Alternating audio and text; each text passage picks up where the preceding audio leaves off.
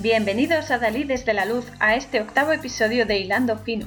Abrochaos los cinturones porque vamos a salir del sistema a través de Matrix, The Matrix, 1999, dirigida por las que ahora son hermanas Wachowski, que antes eran los hermanos Wachowski, pero bueno, y con una trama explosiva y muy significativa. En el reparto destacará Keanu Reeves, como no, chico guapo, Carrie Ann Moss, Lawrence Fishburne, Hugo Webbing, Joe Pantoliano, Marcus Young, Matt Doran, Anthony Ray Parker, Rowan Witt, que es el potencial de la cuchara, ese niño maravilloso, y Gloria Foster, que es el oráculo. Soy Cora Muñoz. ¡Comenzamos!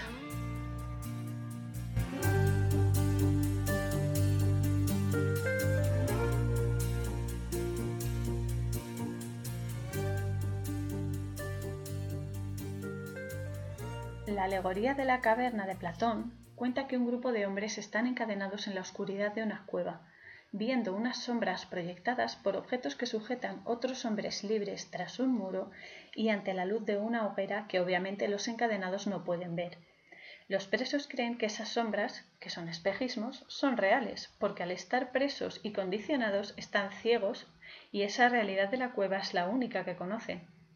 También dice que si uno de esos presos fuese desencadenado y pudiese ver la hoguera tras el muro, como le pasa a Neo en la peli que ve mucho más allá, esa realidad más completa en significado en el fondo, ese hombre libre saldría de la caverna, saldría de la ilusión mental que le han puesto delante y que lo mantiene ignorante, y por lo tanto vería el mundo externo, exterior, vamos, como verdaderamente es, si encima volviese a entrar con toda esa información de su despertar mental a la caverna, es decir, a la oscuridad, para liberar a sus compañeros, únicamente conseguiría que éstos se mofasen de él y le dijesen que la luz del sol es lo que le ha cegado.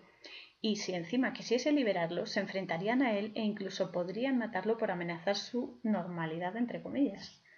Ahora más que nunca vemos que la gente se enfrenta incluso a la gente que ama solo para dejar claro que están en lo cierto defendiendo una mentira que nos están vendiendo los organismos de poder y sus adeptos, que son muchos, desde hace muchísimo tiempo. Esto no viene ahora con esta situación actual que estamos viviendo ni nada, esto viene de hace mucho, mucho, mucho.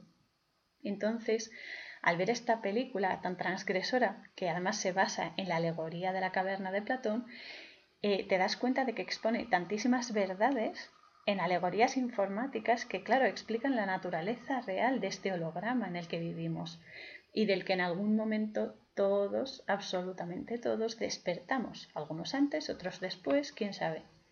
Se entiende el porqué de tanta publicidad y condicionamiento del estilo de vida robótico que se vende actualmente como avance, futuro o modernidad, cuando únicamente es otra forma de alejarte de lo que verdaderamente eres, que eres un alma, somos un alma, teniendo una experiencia terrenal para engrandecer tu espíritu y así fortalecer esta red álmica y luminosa que somos todos y cada uno de nosotros porque estamos unidos a los demás. Bien, dicho esto, la peli comienza con el rastreo de una llamada telefónica. Gracias, cifra, sabemos que eres un vendido. Aunque Trinity, que no es tonta, cuelga rápidamente. También se ve un tránsito a través de la frecuencia representada por la llamada y que es el medio de transporte del mundo real a Matrix y viceversa. Las frecuencias somos energía, funcionamos en ondas. Y justo después se ve el título Matrix, la Matrix, el origen.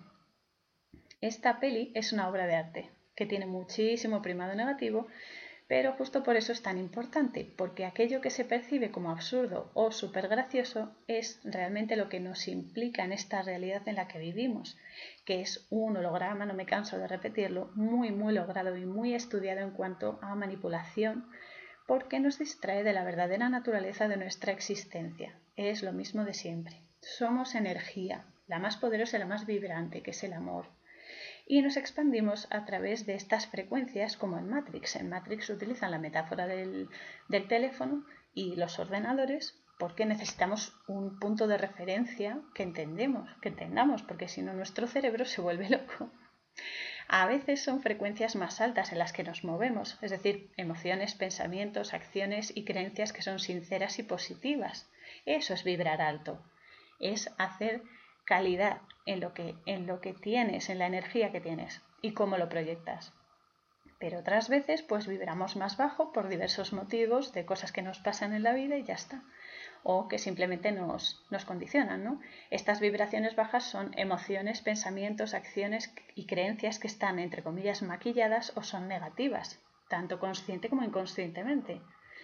Y cómo estamos constantemente vibrando es lo que hay que tener en cuenta cuando nos entrenamos, y esto es muy importante, para detectar los verdaderos mensajes en las pelis, las series, anuncios de la televisión, que es bestial, e incluso canciones, aprendes a evitar o por lo menos minimizar la carga negativa que le meten entre bambalinas, es decir, en segundo plano y también en el juego de palabras en los diálogos, que se les da muy muy bien y que hacen que obviamente tu vibración baje y te sientas cada vez peor, más deprimido, más descolocado, etcétera, y entonces ya veas caos por todas partes en vez de soluciones. Simultáneamente con este entrenamiento, que es muy aconsejable, aprendes a utilizar todos esos símbolos y, su utilización como primado negativo y distractores, que son los símbolos o los objetos o las señales que te entretienen para que tu atención se distorsione y se aparte del verdadero problema lo utilizas como herramientas para transformar la información en conocimiento, que el conocimiento, no me canso tampoco de decirlo, es poder. Y así consigues que las trabas simbólicas, que son las más sutiles, pero que siempre ejercen un efecto muy profundo, eh, se conviertan en antorchas que nos guíen, es decir, en lucecitas, en chispitas que te guíen y te enseñen por dónde va el camino y no te caigas por el precipicio. Por eso yo os animo con todo mi corazón a que utilicéis el recurso audiovisual para descifrar el mensaje simbólico que tiene, sobre todo viendo pelis, porque, a ver, las canciones también tienen muchísimo e influyen mucho porque el sonido, el sonido te pega un trayazo para bien o para mal muy serio. Eh, varias veces, las películas se ven varias veces porque es lo que pasa siempre. La primera vez que ves una película te fijas en la trama general, en lo que surge en primer plano, en lo más fácil, lo, primero que te entra por la, por la vista, ¿no? Como con las personas. Te fijas lo primero en su apariencia y en su forma de ser contigo, que siempre es el perfil que queremos dar a conocer. O sea, las cosas chungas o nuestras manías y demás se van conociendo con el tiempo. Nunca terminas de conocer a una persona. Pero bueno, en las pelis, la primera vez que la ves, siempre te fijas en, lo más general, ¿no? En la trama general, en quiénes son los personajes y en lo que pasa. Pero obviamente te tragas toda la manipulación subliminal porque no, no le prestas atención. Pero luego, cuando ya te sabes el argumento y demás, eh, y la ves otra vez, prestas más atención a lo que está por detrás. Y ahí está el, el filón del aprendizaje, que además luego te sirve en la rutina diaria. ¿eh? Es importante también que se investiguen los diferentes puntos de vista de interpretación de los símbolos, ya que así sabes qué armas tienes para minimizar o eliminar el efecto negativo del mensaje de la película y cómo potenciar lo positivo y lo que te ayuda a crecer, que es de lo que va toda esta movida aquí abajo. Entonces yo os, os, animo a que lo hagáis cuando veáis una peli o lo que sea, si tenéis un DVD en casa o online, como sea, de verlas varias veces. Al final es un hobby, al final le coges el gustillo y, cada vez ves más. Además, cada vez que ves una película, aunque sea la misma, estás en un momento evolutivo diferente y entonces eh, haces más hincapié en según qué detalles. Y todo, todo, todo te aporta información. Que esto no es una ilusión. Esto, eh, digo, el paradigma de las películas porque porque tiene muchísima relevancia, que luego se pueden aplicar las enseñanzas que tú sacas de las películas, de la simbología, de lo que quiere decir, de cómo se representa la vida esta que decimos que es real y demás, porque en la rutina te van a ayudar a darte cuenta de esos símbolos y a saber tratar con ellos para que ellos no te maltraten a ti, que esa es la historia. Así que os animo y, y bueno, todo es ponerse y empezar. Entonces, eh, volviendo a la peli, en el siguiente fotograma se ve que hay cuatro policías que entran en la habitación 303, número capicúa, que me encantan los números capicúa y también los palíndromos, es decir, las palabras que se leen igual de, de delante hacia atrás y de atrás adelante, me encantan, pero que aquí también se puede interpretar como número 33, porque el cero se puede suprimir, ¿no? Entonces, este número, el 33, es un número muy, muy conocido por ser la supuesta edad de Cristo al morir. Es lo que nos han dicho siempre, pero no hemos estado allí y pudo haber muerto a los 33 o pudo haber muerto a los 36 o a los 35, pero bueno, en principio a los 33, genial. También el 33 es que se sepa, que se sepa, el grado más elevado dentro de la masonería estos angelitos que todos conocemos, ¿sí? También se corresponde en su vertiente positiva con el grado más elevado de conciencia espiritual del ser humano. Esta es la parte positiva. El 33 también es un número maestro, junto con el 11 y el 22. Está compuesto por el número 13, que, significa el viaje interdimensional, y, el número y es también el número de la palabra Ahaba, que es amor en hebreo. También hace referencia a los doce apóstoles más Jesús. Por eso son los trece, los doce apóstoles y Jesús. Y también está compuesto el 33, aparte de por el número 13, por el número 20, que se lee como el 2, es decir, la dualidad, nuestra realidad holográfica junto con el 0. El 0 simboliza la amplificación del significado del número que tiene al lado, en este caso es el 2, es decir, que está reforzando el, el binomio, ¿no? O sea, esta dualidad, que le da más, como más, eh, no sé, más énfasis. Además de que también el cero simboliza el universo, también simboliza a Dios y el círculo sin principio ni fin. Se puede asemejar también al infinito. Y el infinito también se conecta con el 8, que yo siempre digo que el 8 es un infinito activo o vertical. Pero esto ya es cosa mía. bueno, entonces, la amplitud de significado que tiene este número es aún más extensa, pero en el contexto de la peli, ya vamos a centrar un poquito, representa a los organismos de poder que persiguen a quienes quieren rasgar el velo de la ignorancia y la mentira, que en este caso en la película ciega a la gente, pero en la realidad también nos ciega a nosotros y mantiene inconsciente al mundo con su manipulación, que es mucha, y por otro lado, en el lado positivo, también representa el esfuerzo, el servicio y la dedicación de las personas que se, que se mojan por sacar a la luz todos esos chanchullos que esta gentuza se trae entre manos. En la peli queda representado por Neo, Trinity, Morfeo, el oráculo y los potenciales, entre otros, que obviamente fomentan ese cambio en la dualidad para pasar de este letargo mental al despertar espiritual, esto es una información de primero y tiene muchísima relevancia en nuestro día a día. Luego, los polis, eh, que obviamente los han enviado los agentes de negro trajeados, los agentes del señor Smith y los demás, que esto no hay más que decir, o sea, ya sabemos quiénes son los agentes de negro, los hombres de negro, etc., que quieren detener a Trinity. Trinity es la Trinidad, es decir, cuerpo, alma y mente, que es la tercera dimensión en la que vivimos y curiosamente, que las Wachowski hilan muy bien, está hackeando desde un hotel llamado, atención, eh, Heart of the City Hotel, es decir, el hotel del corazón de la ciudad, del centro de la ciudad, desde el origen. Está haciendo cambios y despertando a la población desde el núcleo de la vida, el corazón. Se enfrenta a los polis y se ve cómo puede caminar perfectamente por las paredes desafiando la gravedad.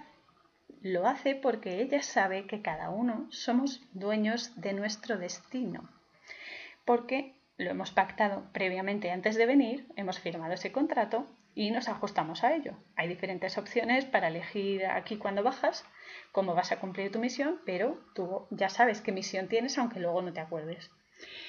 Y entonces eh, ella sabe que todo está en la mente, todo es mental.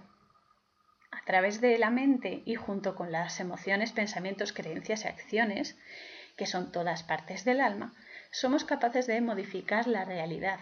En la película te lo ponen así, pero tú no lo puedes interpretar literalmente. Es una metáfora, ya que como luego se verá, no hay cuchara. Me encanta esta frase. y me explico. Todo aquí en este holograma es energía en constante vibración, incluso los objetos, una mesa, una silla, una cucharilla, un libro, son partículas, mini partículas, vibrando, vibrando, moviéndose tan rápido que tú tienes la sensación de que es un objeto mm, con consistencia, porque esa es la, la, la, ilusión. O sea, tú lo tocas y dices, ay, sí, lo estoy tocando, pero es todo una ilusión. Nosotros lo vivimos aquí como físico porque necesitamos ese paradigma para avanzar y crecer. Esta experiencia también la necesita nuestra alma. Por eso es así.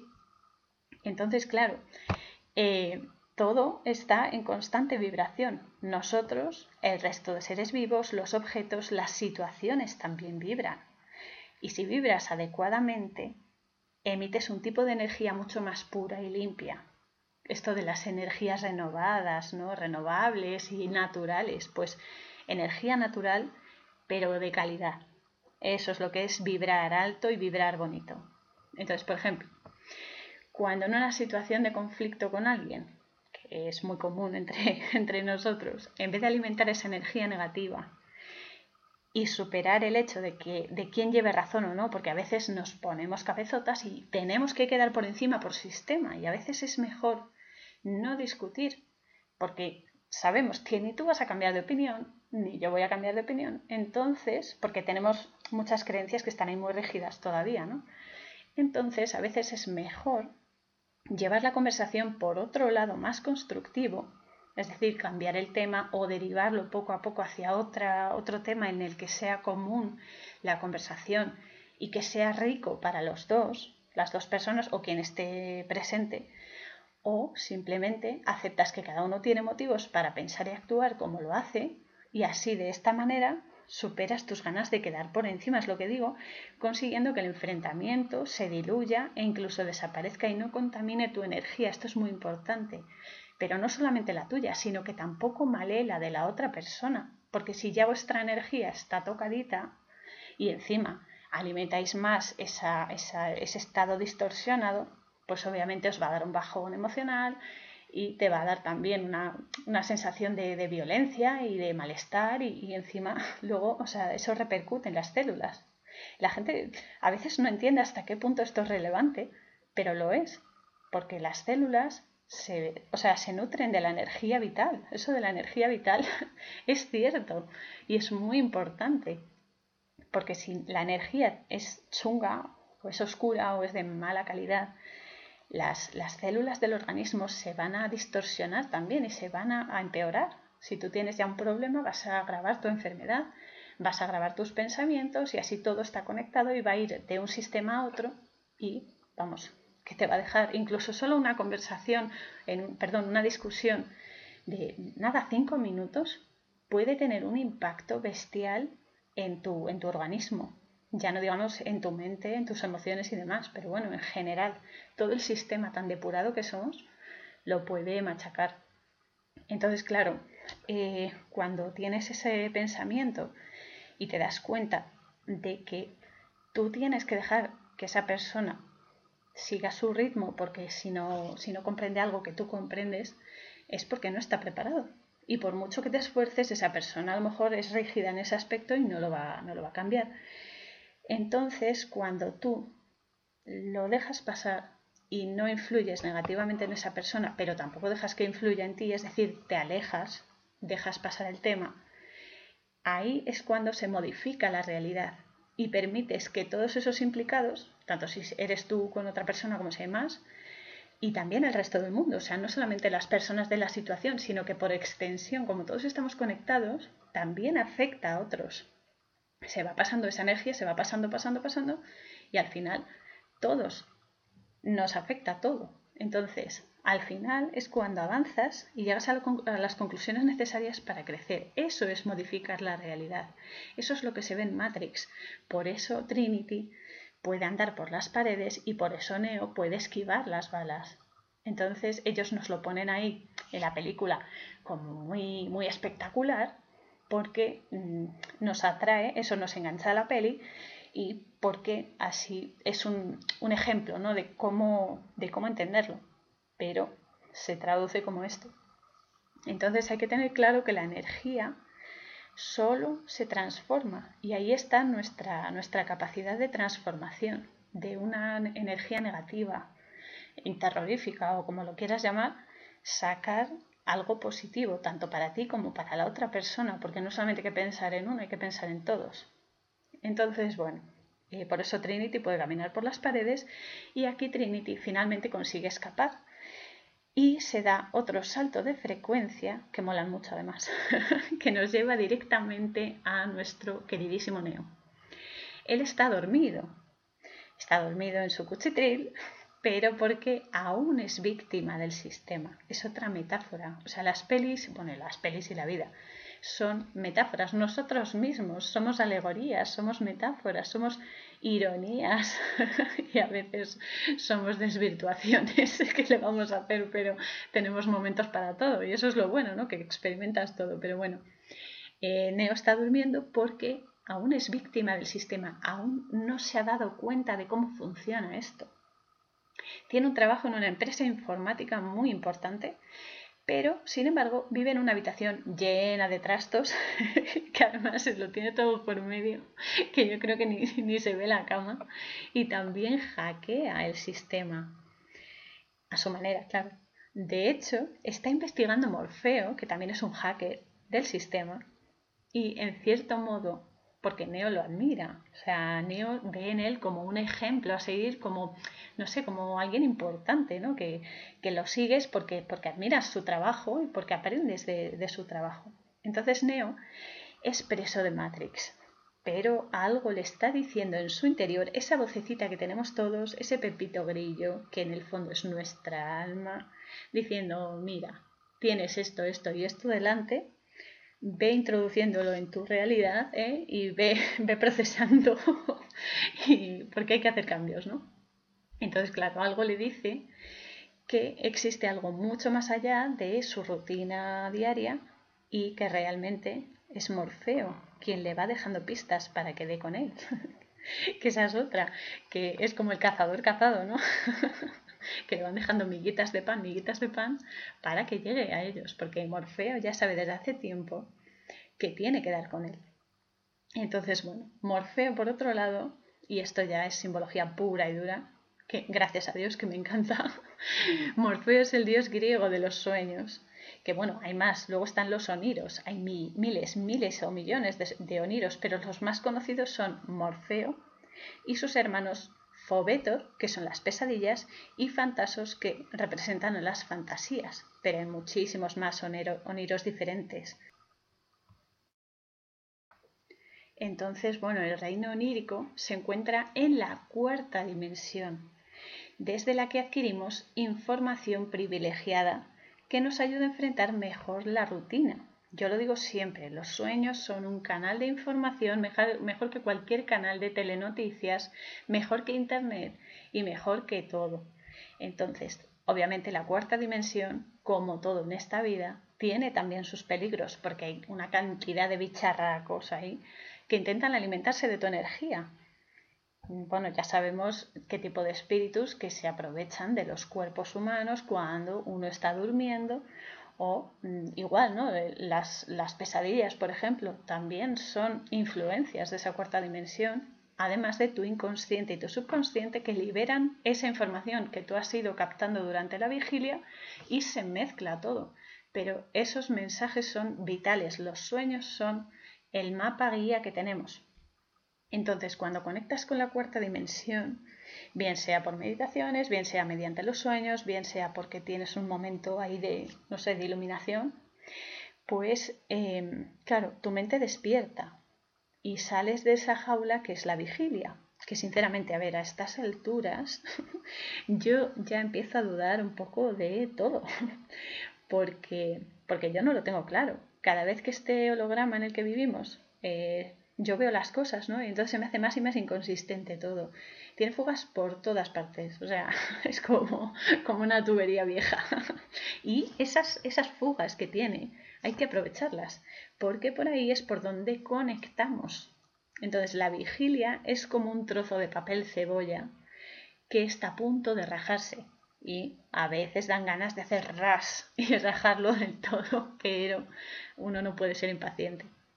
Entonces, claro, por eso Neo en la peli se queda flipando cuando su ordenador empieza a escribirle mensajes directos y le dice, despierta Neo, Matrix te posee. Frase estelar. Yo es que con esta película disfruto un montón. Y bueno, pues eso, ¿no? Que le dice que despierte porque está preso del sistema. Y es cierto, porque ha vivido toda su vida en una mentira. No sabe ni la mitad del tinglao, ¿eh? pero como siempre que uno despierta la cruda realidad se va a enterar, pero bien, porque la información viene bam, bam, bam, bam, bam, y no te da tiempo asimilarlo todo, tienes que ir poco a poco porque es brutal. Entonces, eh, eh, bueno, esto, a ver, digo que es brutal porque yo ya me río porque es que si no, para echarse a llorar. Pero es cierto, esto lo confirmé en los directos con, Enrique, con mi amigo Enrique, en su canal de YouTube exponiendo la verdad. Esto referente a la peli.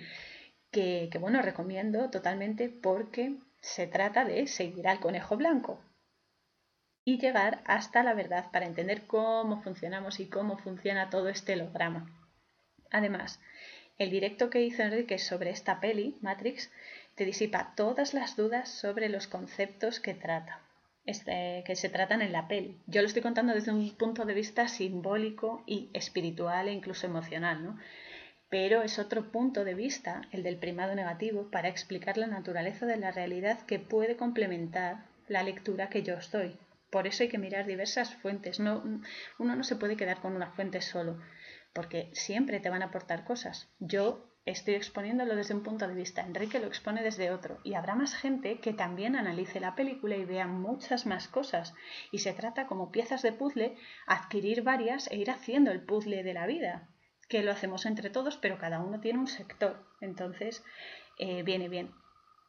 Y nada, y es eso, ¿no? Que se trata de unirse y conectar las diferentes versiones de lo mismo para ampliar nuestra percepción de la realidad y hacer que nuestra mente crezca en calidad y en cantidad. En este punto de la peli, Neo de repente oye llamar a la puerta, knock knock, y ¿qué número tiene la puerta? El 101. Menudo festival Capicúa tenemos. Yo flipo, es que me encanta porque es total, o sea, la película es una obra de arte y, y, lo de los números capicúa ya, o sea, a mí ya me hace feliz, solo con eso ya yo soy feliz de la vida. Pero bueno, el número 101, como eh, todo número y todo símbolo, tiene muchas formas de interpretación.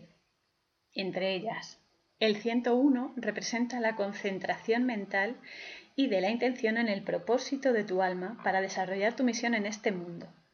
En la peli, este número hace referencia al código binario de nuestra realidad holográfica, es decir, 1, 0, 1, 0, 1, 0, como el ordenador. Y obviamente también de los programas informáticos que vienen a ser lo mismo, donde Neo es el 1, es decir, Neo es el elegido, en el universo o en el sistema que es el 0.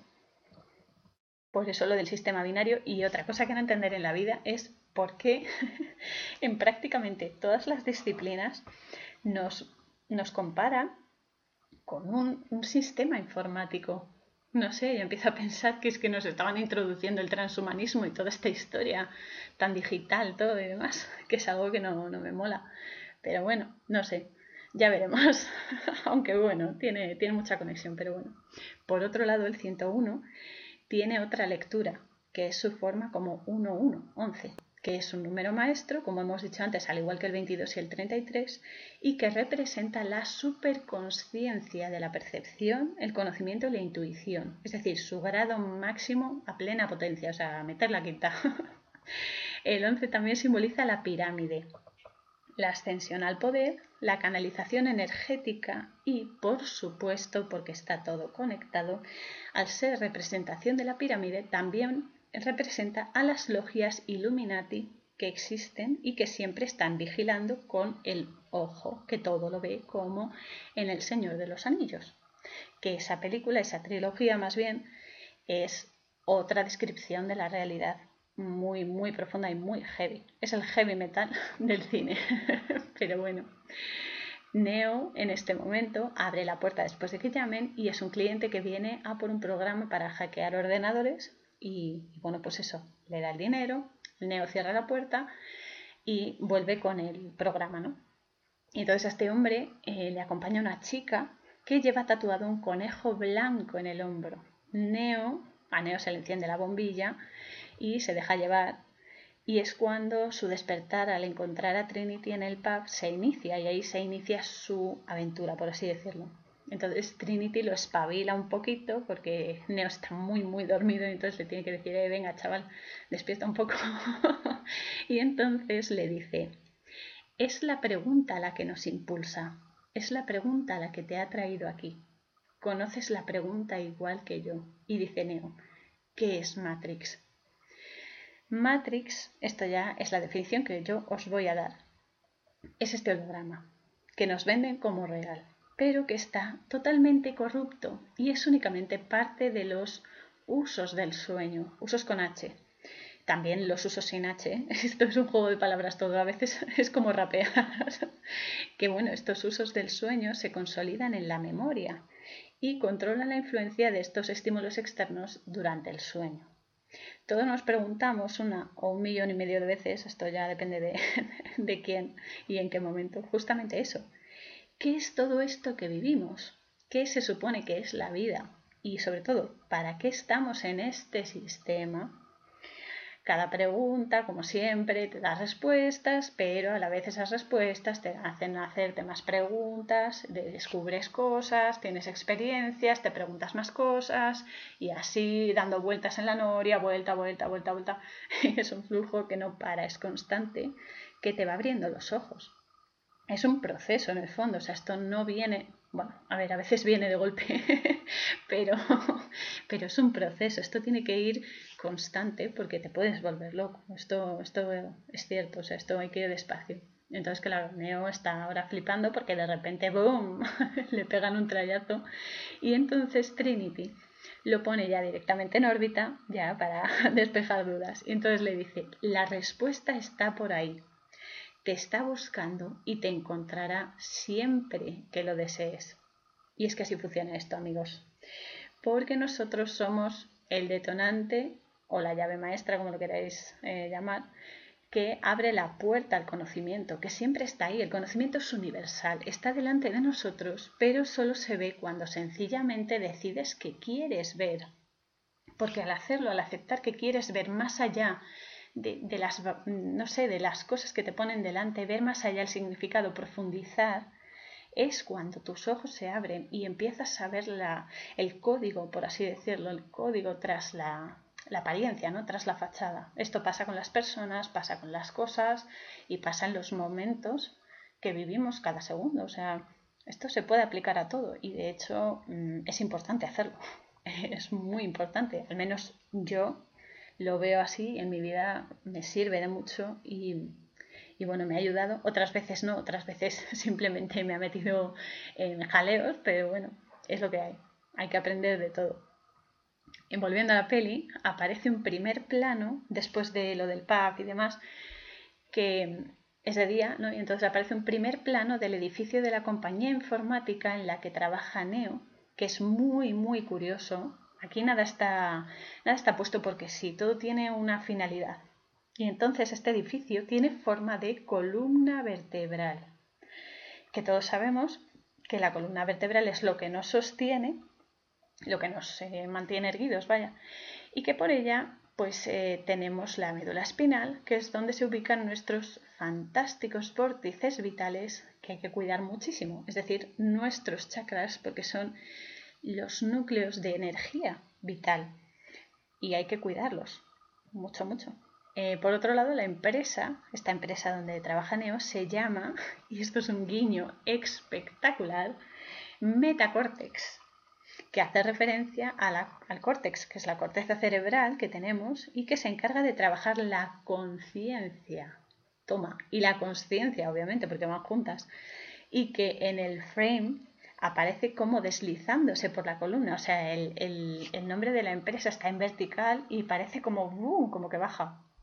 Así que Neo, es que es buenísimo, trabaja en su expansión de la, de la conciencia, claro, y por extensión de su conciencia, aunque también puede tener dos lecturas, esto de cuidado. Puede significar la expansión mental y moral de una manera constructiva, que te haga crecer y que haga crecer a otros, o la otra cara de la moneda puede simbolizar, en el caso del sistema el pasar por encima de ellas, de la conciencia y la conciencia, de manera egoísta y manipulador y utilizarlo efectivamente para condicionar a la gente.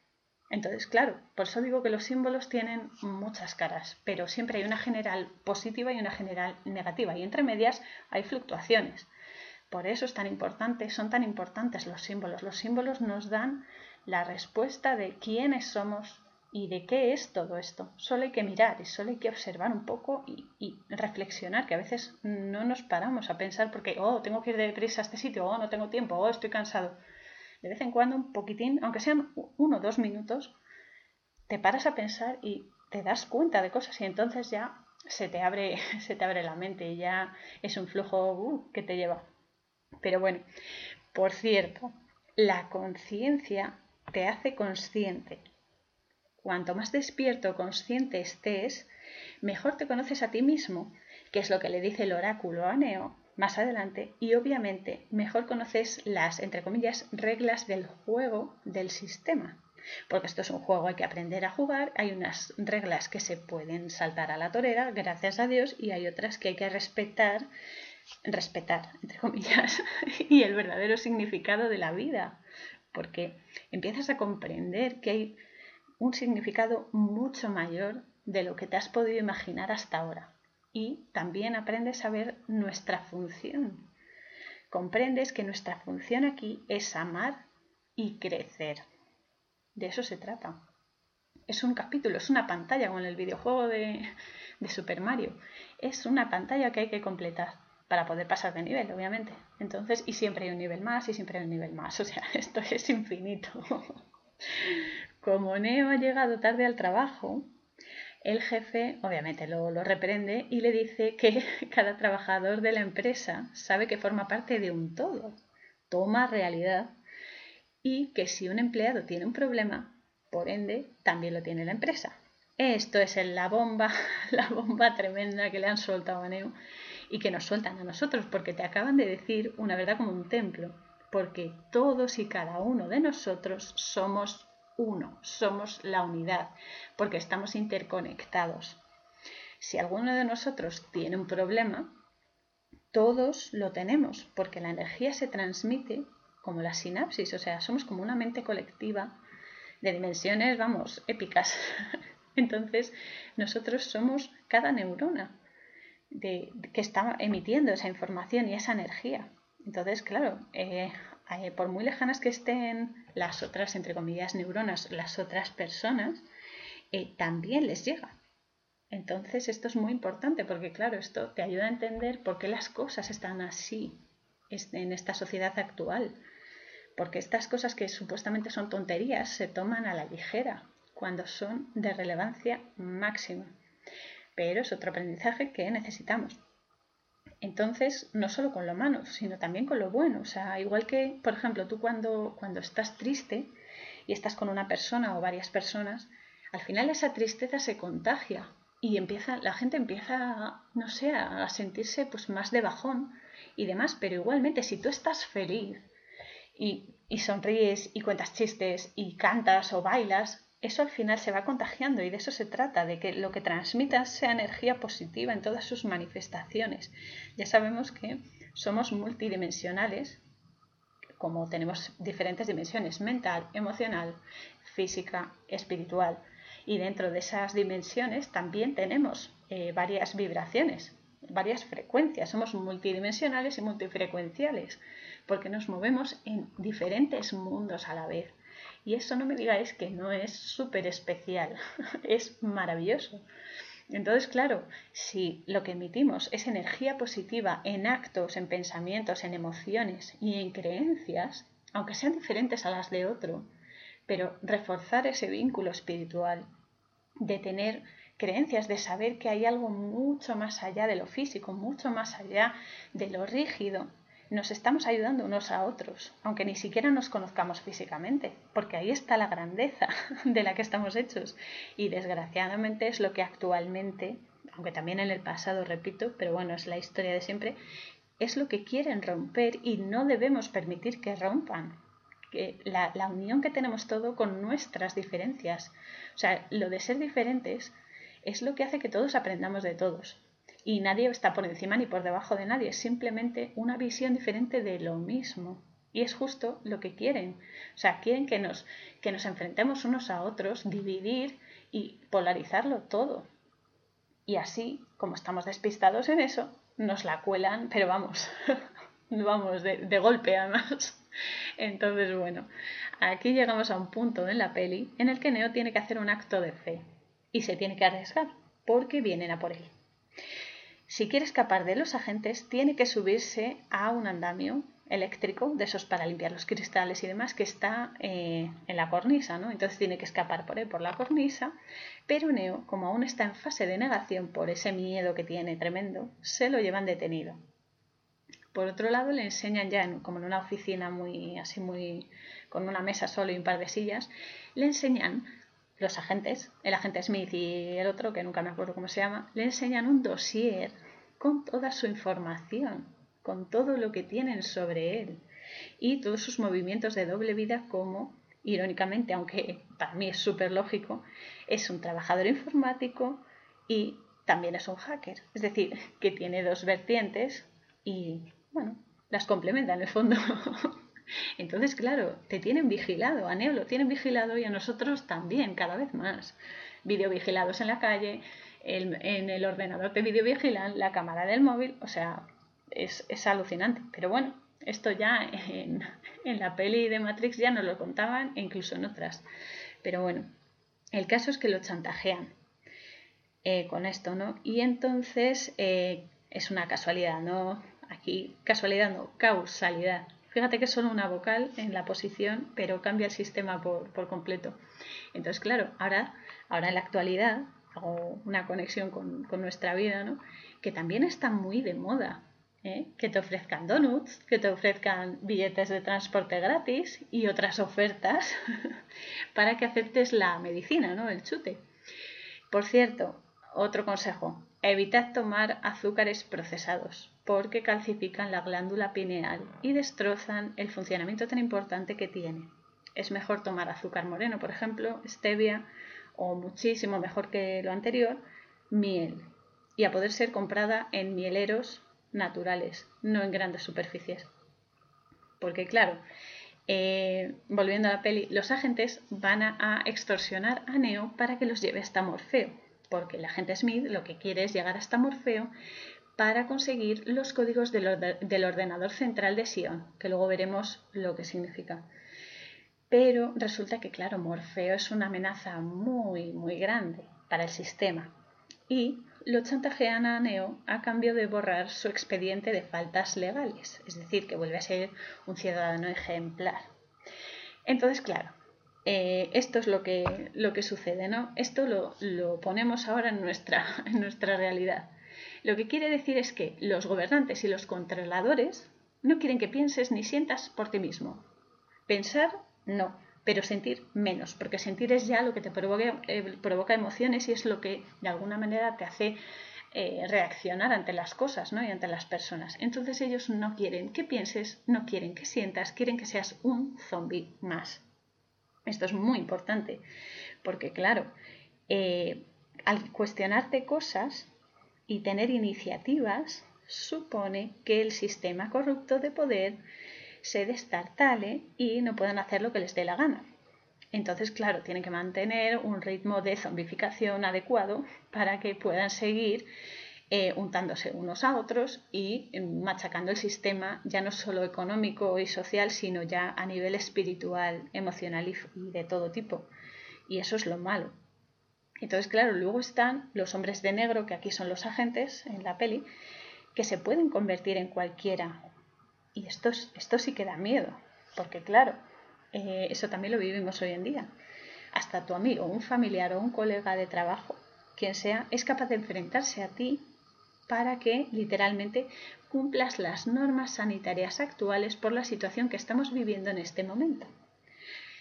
Amigos, hasta ahí llega el grado de manipulación de oponer a unos contra otros y eh, a aprovecharse de las situaciones y de las miserias de la gente. Que es que eso es, mm, es que me da vergüenza como, como persona. Pero bueno, eh, nuestro Neo, que está despertando, les da una buena respuesta. Les dice, el trato parece bueno. ¿Qué tal si le enseño mi dedo y me permite hacer una llamada? es que me encanta, porque se lo dice y esto literalmente, pero entre comillas, de todo corazón.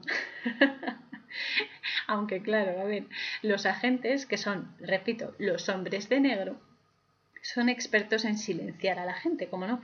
Y como Neo no lo ha hecho por las buenas, ya van a sacar la artillería pesada y eh, porque Neo quiere revelar la verdad y desobedecer, ¿no? Entonces lo sujetan, es decir, lo aíslan y le tapan la boca. No es un bozal, ¿vale? Pero el efecto es el mismo. De hecho, es la representación del bozal, ¿no? De tapa la boca, cállate, no te quejes y di que si buena, si buena y tira para adelante. Pero bueno, entonces, claro, eh, le tapan la boca para que no reclame sus derechos, que no se queje y para que trague con todo. Y le meten en el cuerpo un dispositivo electrónico de seguimiento con forma de bichito para tenerlo geolocalizado, controlado y dirigido a conveniencia. Nos suena total, ¿eh? Qué fuerte. Pero bueno, Neo de repente se despierta en su cama. O sea, se pasa de una imagen a otra y claro, él se despierta sobresaltado porque piensa que ha sido una pesadilla.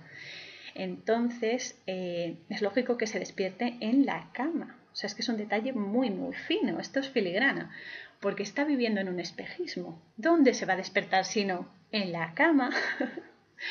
Entonces, al final va con Trinity y los demás en el coche, que al final, claro, eh, este Morfeo le dice que si quiere saber más, que vaya a un sitio y allí lo recogen. Pero claro, eh, lo que tiene que hacer. Eh, ah, bueno, por cierto, el coche me encanta. Es que, es que es todo genial porque mola muchísimo el coche. Aparte, es un, modelo súper bonito de, coche elegante y antiguo y tal. Que mola mucho porque la puerta del asiento trasero se abre al revés. Es que la primera vez que lo vi fue como ¡boom! siempre me ha gustado. Porque hace referencia a que, a ver, al ser un coche, como todos los medios de, de transporte, simboliza la forma en la que te mueves por la vida. Y claro, este se abre al revés, entonces tiene tendencia el movimiento de, Morfeo, de Trinity, de, toda la tripulación y ahora que se adhiere Neo, es, o sea, es diferente a la del sistema, es contraria al sistema. Esto es muy, muy bueno, esto, esto es, bueno, es brillante.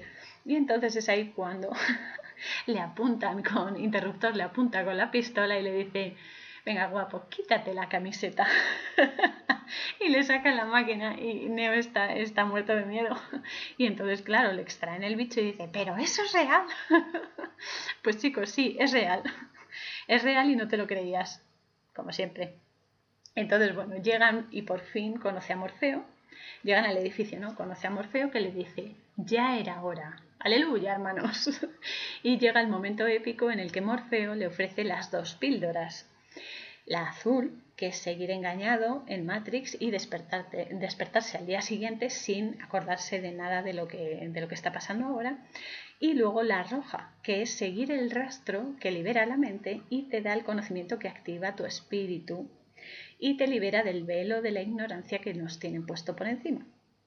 Neo está tan mosqueado ya que escoge la roja y entra en el trance de su vida que empieza cuando toca un espejo. El espejo se mueve así como si fuese mm, como una, no sé, como algo así mm, cremoso, ¿no? Porque no es, agua tampoco, pero no es sólido del todo. Eh, esto es otra referencia a Alicia a través del espejo. O sea, ya con el conejo blanco tenemos una referencia a Alicia en el País de las Maravillas. Pero en Alicia a través del espejo se utiliza un espejo como portal. Los espejos son portales energéticos que te muestran el otro lado con mayúscula que mola un montón, que parece el mismo que este, pero que tiene mucha más información sobre ti y sobre la realidad de la que te puedes imaginar. A mí confieso que algunos espejos me dan miedo, no por no verme reflejada, que, eso, a ver, todos nos tenemos que mirar al espejo y es muy bueno ¿eh? mirarse al espejo y sincerarse un poco, pero es que a veces se ven otras cosas, entonces a veces conviene no mirar mucho.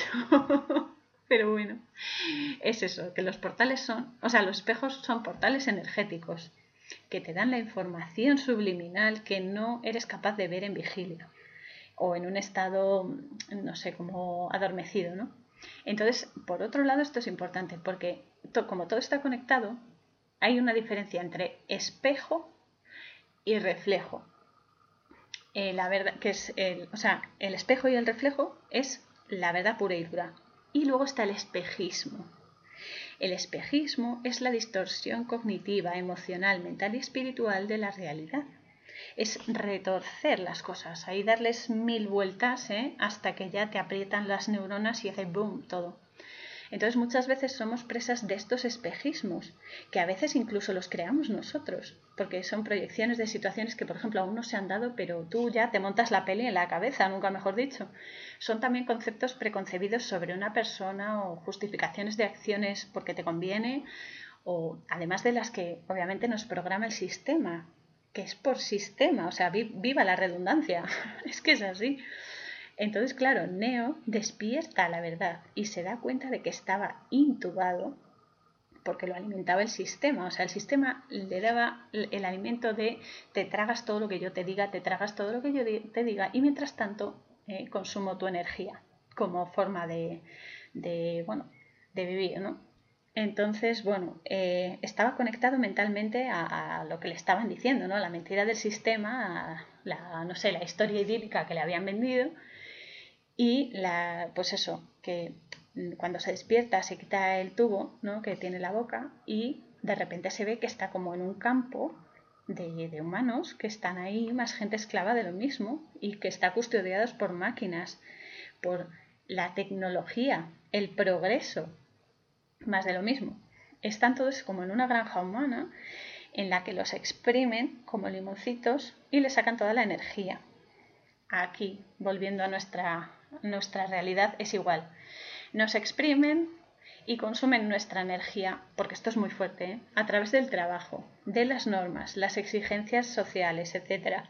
Y el ritmo frenético para el que nos han programado esta sociedad que está, mm, o sea, está súper distorsionada, donde unos pocos tienen mucho y muchos apenas tienen algo. Y tenemos tal disonancia que parar cinco minutos, por ejemplo, a reposar, a reposar, a calmar la mente, me refiero, a no estar pensando, ay, dentro de media hora tengo que ir a no sé dónde, ay, mañana tengo que hacer esto, lo otro. A reposar la mente, a dejarla un poco tranquilita, la pobre. Ya nos genera hasta ansiedad, o sea, justo el efecto que debería relajarnos nos, nos pone más tensos. Y eso es algo que, que, ¿cómo hemos llegado a este punto? Yo me lo pregunto muchas veces, yo que soy muy nerviosa también, ¿no? Pero pero ¿por qué hemos llegado a este punto? O sea, se supone que deberíamos desconectar, entre comillas, ¿no? Entonces, claro, eh, cada vez más desconectar eh, nos supone un, trabajo inmenso, porque, por ejemplo, estamos intentándolo y de repente empezamos a pensar, ay, tengo que hacer esto, no me va a dar tiempo, llego tarde, es que no tengo tiempo para relajarme, es que estoy muy cansado, solo quiero dormir, que es justo lo que a ellos les interesa, como la peli, para que no pienses ni entrenes tus capacidades innatas, que todos las tenemos, aunque estén ahí latentes, y puedas expandirlas, porque todo el mundo tiene esas esas capacidades que llaman o sobrenaturales, paranormales, extrasensoriales, debería ser lo natural. Porque todos las tenemos, lo que pasa que están dormidas. Llevan mucho tiempo dormidas porque ya nos han condicionado tanto que las tenemos ahí enterradas en el cofre del tesoro. Entonces, en algún momento habrá que, abrirlo, ¿no? Y cuando se te ocurre empezar a, no sé, a entrenarte y a, y a ver qué consigues, vuelven a hacer su campaña de, control, ¿no? Igual que aquí los agentes. Entonces, pues claro, eh, al final es eso que, te, que te, o sea, te, inducen a no pensar, a no sentir y demás. Y entonces es justo lo que hay que hacer, hay que practicar, porque claro, el no desconectar nos provoca enfermedades. Y eso hace que seamos incluso más vulnerables a todas sus porquerías pero no solo, o sea, no solo virus, sino a, cualquier cosa, por ejemplo, si alguien te dice algo, te lo tomas a mal por sistema, o sea, ni siquiera piensas en qué te ha dicho, es que ya directamente, mm, Ay, pero ¿por qué me dices esto? Cuando a lo mejor te ha preguntado qué hora es, es que es muy heavy.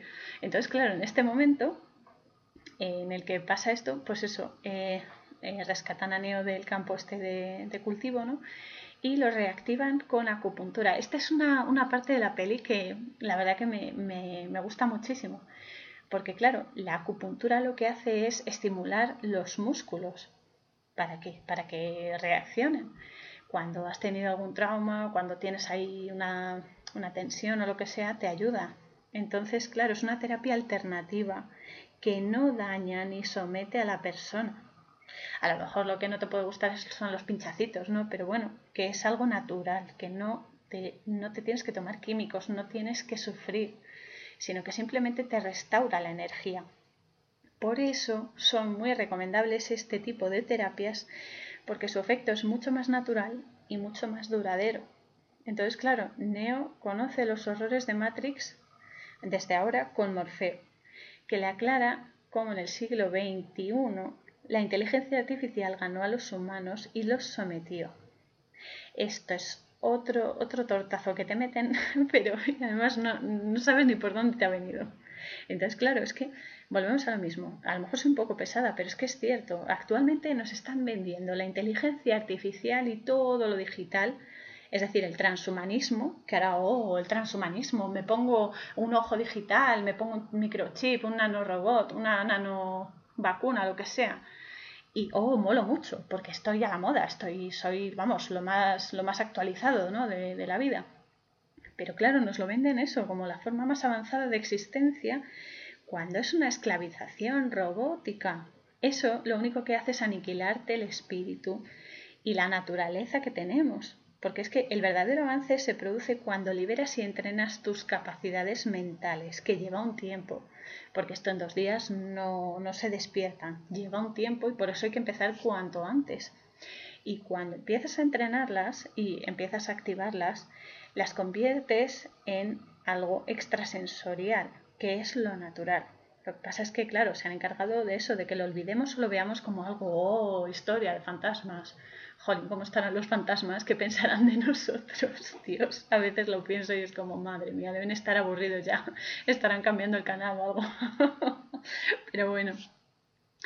Entonces, después de pasar por ese momento que todos tenemos de incredulidad ante la verdad que es irrefutable, eh, pasa en la peli que Tanque, Tanque además me cae genial, es un personaje que me cae genial, pues Tanque empieza con la instrucción de Neo, cuando ya se despierta y ya puede moverse y tal.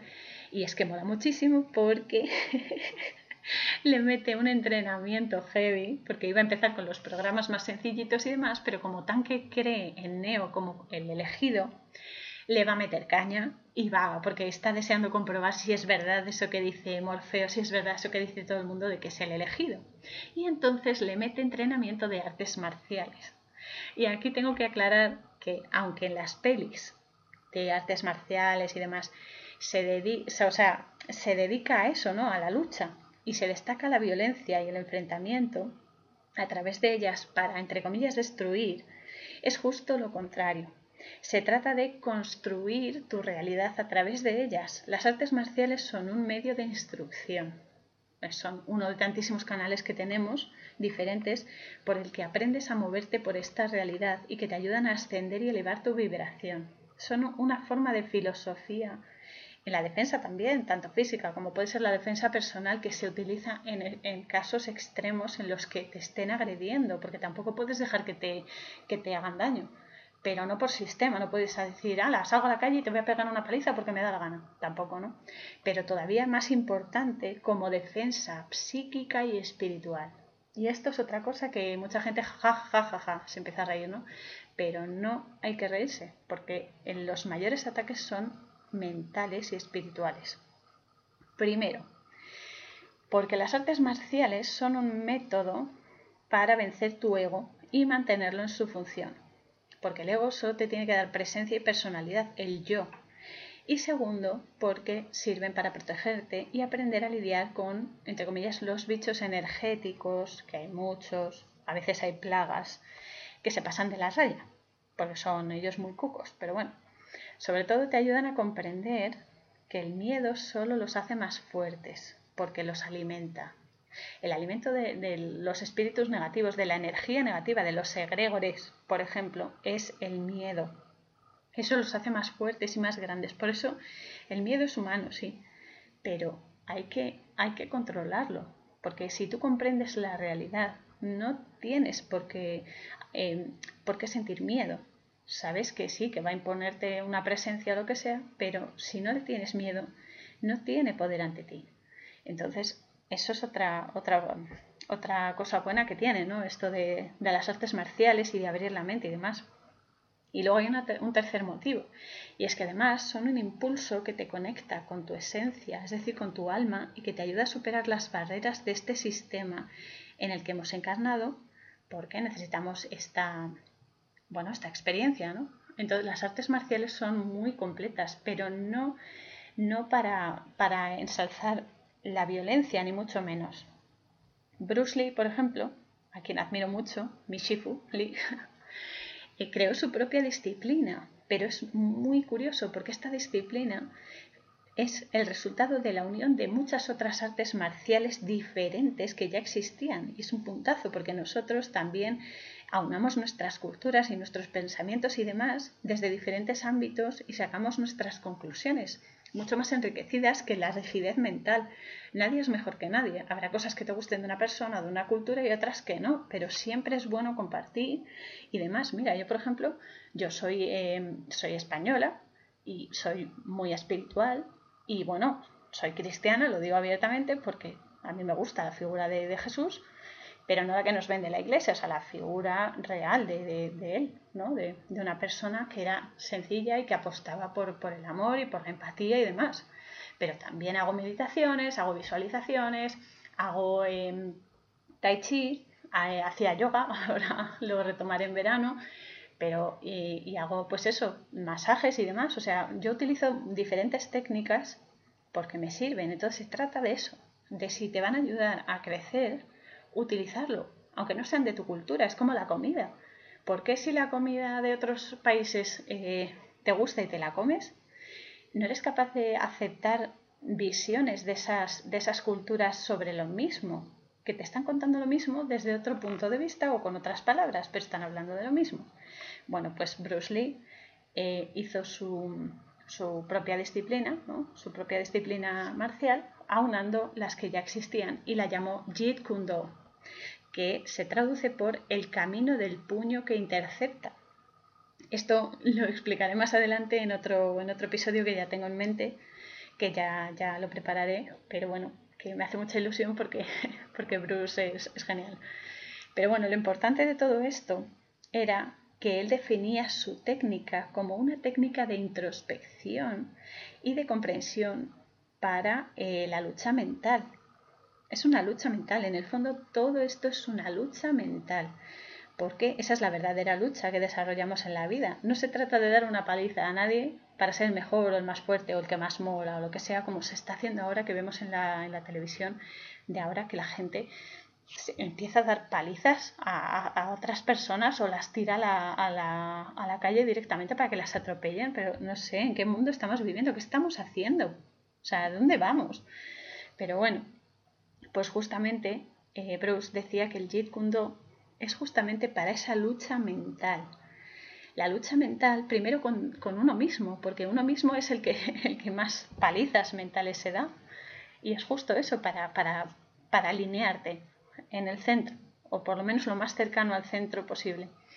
Entonces, claro, se, utiliza se trata de utilizar las catas. Las catas son los movimientos y las formas, que son conjunto de movimientos, se llama así en, artes marciales, para mover la energía, tu energía, para moverla y transformarla. Es una filosofía de vida. Las artes marciales son filosofías de vida que utilizan los movimientos de brazos, de piernas, del cuerpo y demás, las posturas, para mover tu energía y transformarla. Las catas son solo el medio, el canal, como por ejemplo para un músico, eh, su canal es su instrumento, pero la finalidad al final es la, energía.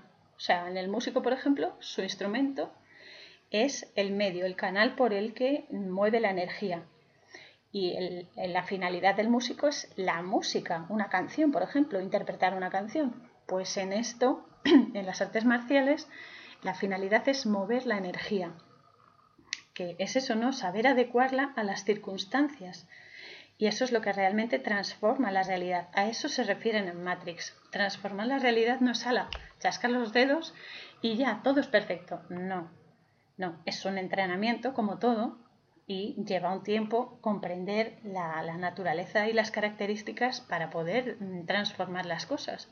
Que hay que empezar por uno mismo y se empieza primero conociéndose. Eh, repito, es lo que le dice el oráculo a Neo. Conócete a ti mismo, porque sólo así puedes dominarte y solo al dominarte vas a ser capaz de juzgar, entre comillas, las circunstancias que se den y vas a saber actuar de mejor manera, constructiva para ti y constructiva para los demás. Lo que pasa es que, claro, eh, a Bruce Lee no le entendieron nunca, a pesar de que lo repitió y demostró hasta la saciedad ya, el pobre estaba ya aburrido, yo creo. que por cierto, recomiendo encarecidamente su libro, El Tao del Jeet Kune Do. Tiene más, pero este es el libro por excelencia y es buenísimo es absolutamente buenísimo porque vienen las catas explicadas, pero una vez que tú aprendes a realizarlas, aprendes a mover la energía y es como un, medio por el que desconectas de toda esta vorágine que vivimos y reconectas con la fuente con mayúscula. Es buenísimo. Entonces, claro, eh, empiezan a entrenar Neo y Morfeo con, eh, con esto, ¿no? Entonces eh, se meten en el programa de instrucción de artes marciales y claro, eh, le da tal subidón que aún se está preparando, ¿no? Entonces a Neo le da tal subidón que se engancha y se tira 10 horas aprendiendo artes marciales como, como un jabato.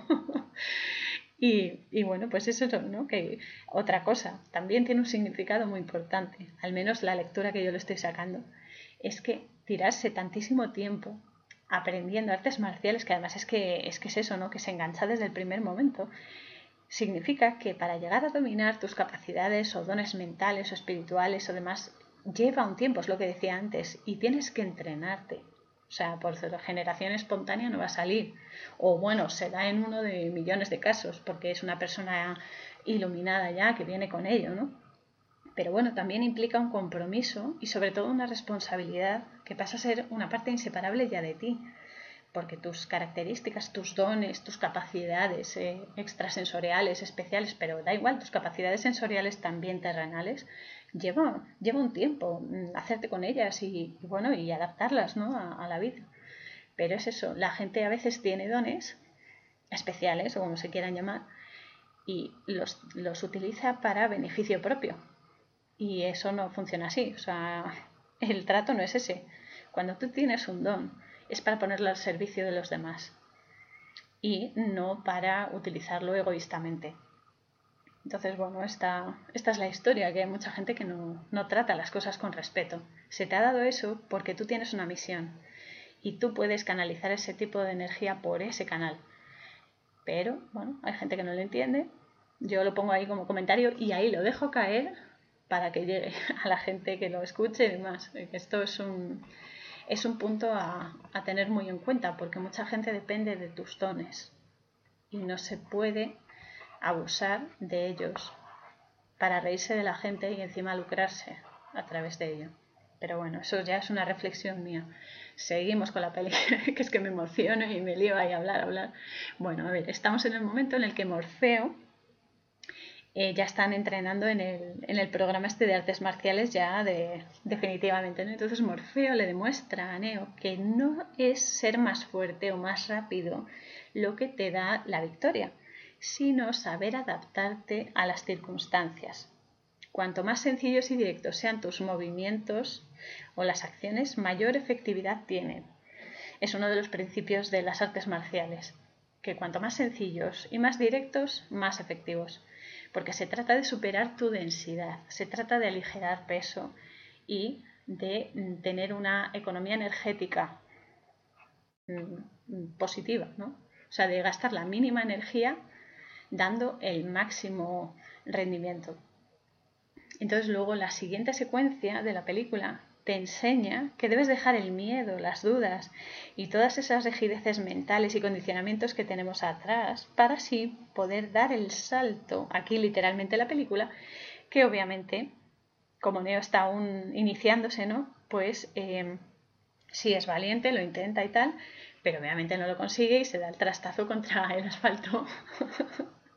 y así llega el entrenamiento en la simulación de Matrix en el que Morfeo le explica que las personas que ve son simultáneamente las mismas que intentan salvar, pero que igualmente aún están bajo el sistema y se ponen en tu contra. O sea que si no estás con, con ellos, estás contra ellos.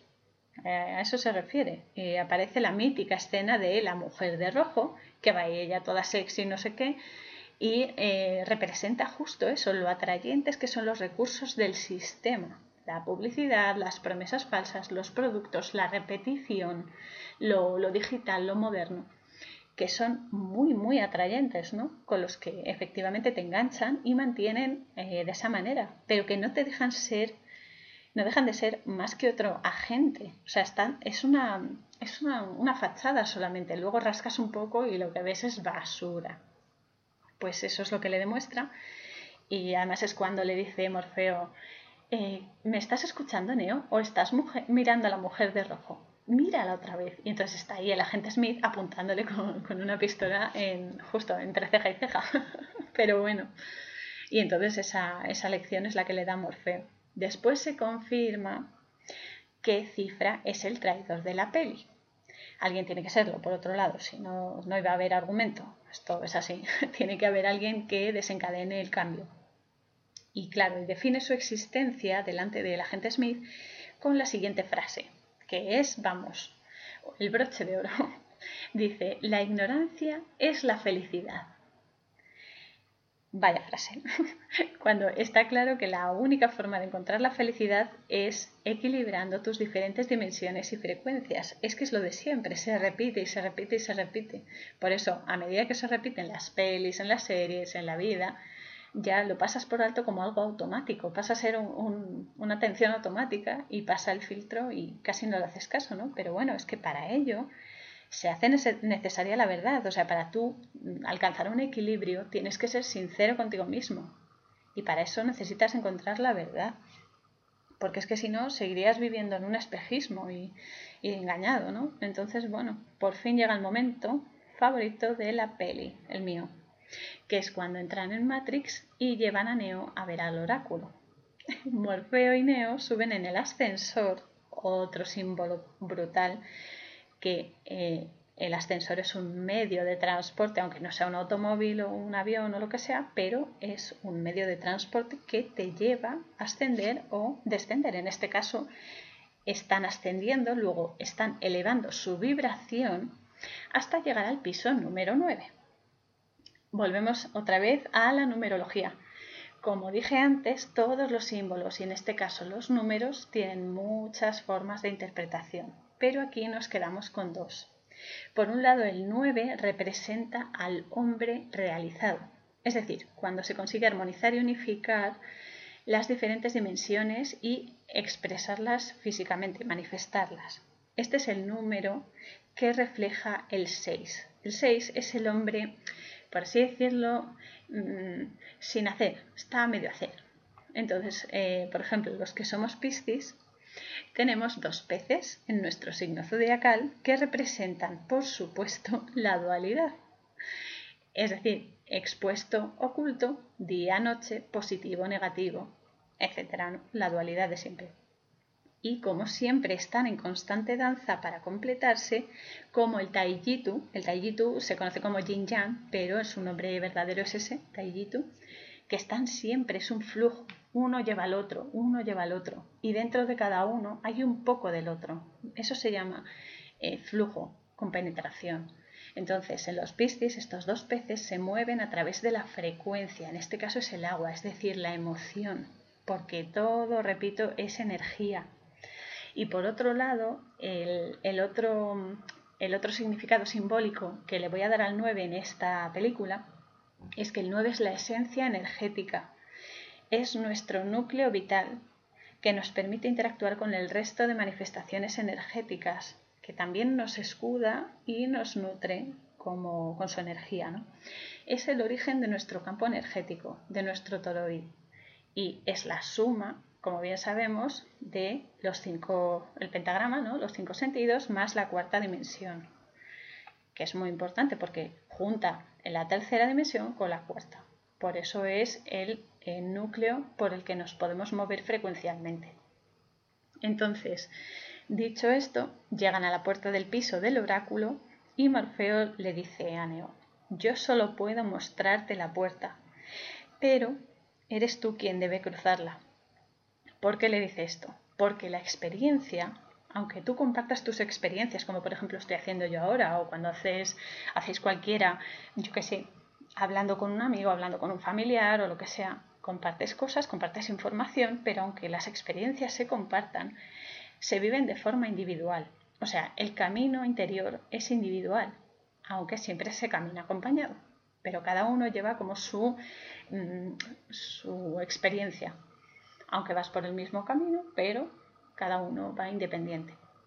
Entonces la información siempre está ahí, porque repito, es universal, pero eres tú el que decide si va más allá y llegas al fondo de la madriguera del conejos, como le dice Morfeo a Neo, o mm, te sigues quedando en tu sitio o vas hacia atrás o te estancas o lo que sea. Al final la elección siempre es tuya y eso es lo bueno, que siempre se puede elegir.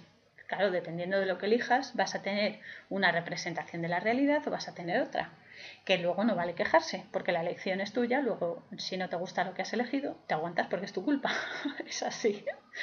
Entonces, bueno, entran ya por fin en el piso y ahí están los otros potenciales. Es que esta escena me, me encanta, me vuelve loca porque están ahí ellos haciendo sus, pues eso, con sus capacidades levitan cosas, están ahí meditando y demás. Y la mayoría de los niños es eso, están desarrollando sus capacidades de forma natural, porque estas capacidades que oh, son tan sorprendentes y demás, son lo natural. Hemos nacido con ellas, pero nos las han dormido. Entonces la, el contraste que se hace aquí es brutal, porque los niños están desarrollando su mente y su espíritu. Y la tele está encendida, pero ellos lo ignoran por completo, porque es la caja tonta que adormece las mentes. Eso es lo, lo que realmente es la caja tonta, todo el mundo, ah, apaga la caja tonta, la caja tonta es una frase hecha, pero a que nadie se ha parado a pensar por qué, porque te vuelve un subnormal profundo, es así. Pero bueno, el caso es que los niños, y lo digo siempre, los niños son seres súper especiales, no solo estos potenciales de la peli, sino todos los niños. Son seres especiales, tienen capacidades muy, muy desarrolladas y tienen la glándula pineal activa y a plena potencia desde que nacen y hasta más, más o menos los 8 o 9 años. Por eso su forma de enfrentarse y ver la vida es muy creativa y totalmente natural y original, porque es que yo, por ejemplo, con mi sobrina a veces es que me deja flipando con sus comentarios o, no sé, sus preguntas, que tienen un prisma de ver la vida muchísimo más rico que cualquiera de los adultos. Y ahí está lo bueno, algunos niños mantienen ese despertar, ¿no? esa glándula pineal activa, fresca y pura. Algunos lo mantienen eh, durante su crecimiento e incluso en la edad adulta, pero a medida que, se crece y se pasa a la adolescencia y también te maleas ¿no? por el sistema, por, la sociedad y demás, eh, se les va durmiendo. Entonces, eh, pues eso, hay algunos niños que eso es lo que decimos, oh, dones, dones sobrenaturales, dones paranormales, son dones naturales y punto.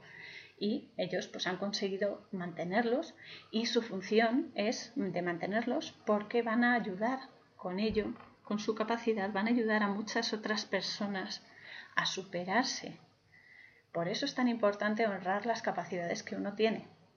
Pero va desde lo más sencillo como es ser cocinero y hacer buenas comidas que van a hacer feliz a la gente y van a elevar su, vibración como ser vidente o ser curandero o cualquier otra cosa, ser telepata, ser psíquico, me da igual.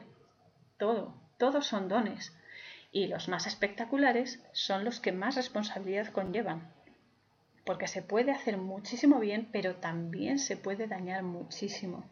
Y esto ya lo comentaré en otras, en otras películas que tengo pensado también analizar un poco, porque el precio es muy alto. El precio a pagar es muy alto por la soberbia y por, la, por el egocentrismo. Entonces, esto ya, ya lo veremos. Pero bueno, hay que motivar, el, asunto está en que hay que motivar a los peques, a nuestros niños amadísimos, a que se expresen artísticamente y hablarles abiertamente de la vida y de la muerte. porque no hay nada peor que, que, un niño coja miedo a la muerte. A ver, no se le puede contar ahí como miedo, oh, que viene con una capa negra y una guadaña, es la, la parca, no sé qué. Por cierto, no me gusta llamar parca a la muerte porque la muerte para mí es, es una amiga, una vieja amiga y le tengo mucho cariño. No, por favor, no estoy haciendo apología de la muerte, ¿vale? Es simplemente que la muerte en sí, lo digo siempre, no es negativa. Lo que es negativo son las decisiones que tú has tomado para morir como mueres. La forma de morir la eliges tú, volvemos a lo mismo. Pero bueno, la muerte es una parte de la vida. Entonces, claro, a los niños hay que hablarles de la vida y de la muerte, siempre adaptando las palabras a su edad y demás, que no es cuestión de eso, de crearles traumas, pero sí hablar naturalmente de estas cosas, porque efectivamente si se hablan, los niños van a dejar de tener miedo, lo van a ver como algo natural y van a ampliar su conocimiento sobre la, sobre la realidad, sobre la vida, sobre mm, todo cómo funciona esto de aquí, esta, esta, no sé, esta realidad virtual o como se quiera llamar. Ellos, y esto es así porque esto igual, mi sobrina me lo ha demostrado muchas veces, que ellos nos entienden perfectamente. Si se lo explicamos despacio y contestamos sus dudas y demás con un pues es un vocabulario adaptado a, su edad y a su comprensión, ¿no? Pero nos entienden perfectamente. Y es que mi sobrina, el último día que la vi, es que detesta que los adultos le preguntemos las cosas en plan, oye, ¿y sabes lo que es esto? Y estilo preguntas así, ¿no? ¿Y sabes para qué sirve? No sé qué, no sé cuántos. Porque claro, es que lo sabe. O sea, mi sobrina me dijo, jo, Cora, que no me digas que sí sé qué es esto, o que sí sé cómo se hace esto. Pues claro que lo sé. ¿Por qué decís eso los mayores siempre? y me encantó y fue como, vale, vale, perdóname, que a veces subestimamos a los niños y tienen una fortaleza inmensa. Son lo más puro y lo más bonito que tenemos y hay que cuidarlos y hay que quererlos y hay que protegerlos de, esta sociedad infecta que tenemos. Bueno, ya que me he explayado a gusto, seguimos. En la secuencia esta que visita el oráculo, Neo, eh, tanto, bueno, esto ya es que fue algo, siempre me emociona cuando veo esta parte, me emociono mucho porque tanto el piso donde están los potenciales y, y el oráculo y demás, como los propios niños, ¿no? Y el oráculo cocinando, que me parece una escena de lo más cálida, ¿no? De lo más bonito y lo más natural. Es que me recuerdan a la casa de mi abuela del alma, María, o Maru, la llamábamos Maru, que ya desde que yo estaba en la tripilla de mi madre me hablaba y me preparó y a lo largo de muchísimos años me curó y me enseñó todo lo que voy a necesitar hacer ahora. Que casi siempre, ella casi siempre estaba o cosiendo o cocinando. y en su piso había espíritus graciosillos, ¿no? Guasones, como los llamamos nosotros, que estábamos en el salón y claro, tenía más gente para, para, curarse, ¿no? Y entonces iban pues eso por turnos, ¿no? Entonces estábamos sentados en el salón y los graciosillos estos torcían los cuadros de las paredes. Y entonces yo me giraba, porque claro, yo estaba sentada en el sofá y justo encima había un par de cuadros y se giraban solos. Bueno, solos los giraban los, los graciosillos estos. Y yo, claro, los colocaba de pequeña, los ponía rectos y tal, y María siempre me decía, no te esfuerces porque es que los van a volver a mover. Y al segundo me decía, ¿lo ves? y los volvían a torcer. Entonces, claro, era, nos reíamos ya porque, vamos, era, era el momento genial, porque siempre que iba decía, ¿qué? ¿Han torcido los cuadros ya o, han esperado a que venga yo? y es que me recuerda mucho a ella el oráculo, porque ella siempre ha hecho mucho y hace mucho, ahora desde el otro lado, claro, y también a través de mí, muchísimo, muchísimo por mí, por mucha gente. Y a veces a veces todavía la escucho, que me dice, lo que me decía siempre, en, bueno, es que su habitación, yo la llamaba la habitación de los ángeles, porque era una habitación con las paredes así color, color lila, muy suave, y estaba lleno de, figuritas de ángeles, ¿no? Y bueno, también algunos espíritus bonitos acompañándonos y tal. Y era mi habitación favorita, además es que me gustan mucho los ángeles su energía y demás. Entonces, claro, era mi lugar favorito de su casa. Entonces, a veces es eso, ¿no? Que a veces regreso mentalmente allí porque me da mucha paz. Entonces, claro, allí me, mientras me curaba y demás, pues hablaba conmigo. y a veces la oigo como me decía antes, ¡ay madre, allá va la loca! Dios, porque bueno, le contaba mis ideas y demás. Pero fueron momentos muy, muy felices de, de mi infancia porque me enseñó muchísimo es que me enseñó a ver más allá y me entendió cuando me sentía tan sola, porque yo tuve un problema físico, tengo una enfermedad, la meningiomatosis y demás, pero por esa enfermedad yo tenía eh, bastante, bastante notorio, ¿no? Un tumor que menos mal que era benigno, pero lo tenía a la mitad derecha de mi frente que la, la bombaba, ¿no? La deformaba. Y claro, se notaba mucho y nadie se acercaba a mí en el colegio ni en el instituto, salvo mi amiga Gema, mi amiga de toda la vida, y mis hermanas que siempre me defendían en el colegio de la gente que, bueno, que me quería pegar o que me insultaba o lo que fuese. Entonces, claro, la gente me tenía un miedo terrible porque pensaban que se lo podía pegar. De hecho, me llamaban jorobado de Notre Dame o simplemente me evitaban. O sea, si yo me acercaba, se iban corriendo. que los niños, otra cosa es, o sea, que son muy, muy sinceros. Y eso hay que entenderlo, porque ellos son así y tienen que ser así. Entonces, claro, eh, yo se lo contaba bueno, a mis padres y a Maru también. Y entonces entre, entre ellos, pues claro, me enseñaron y todavía me enseñan ¿no? a comprender a la gente y a no pagarles con la misma moneda, ni esperar el cambio por las cosas que yo haga por ellos, porque no puedes esperarlo porque lo único que vas a recibir son, pues eso, malestar y, y frustración, ¿no? Porque tú no puedes controlar lo que hace la gente. Entonces, claro, yo se lo comentaba y era cuando me decía, ay, va la loca.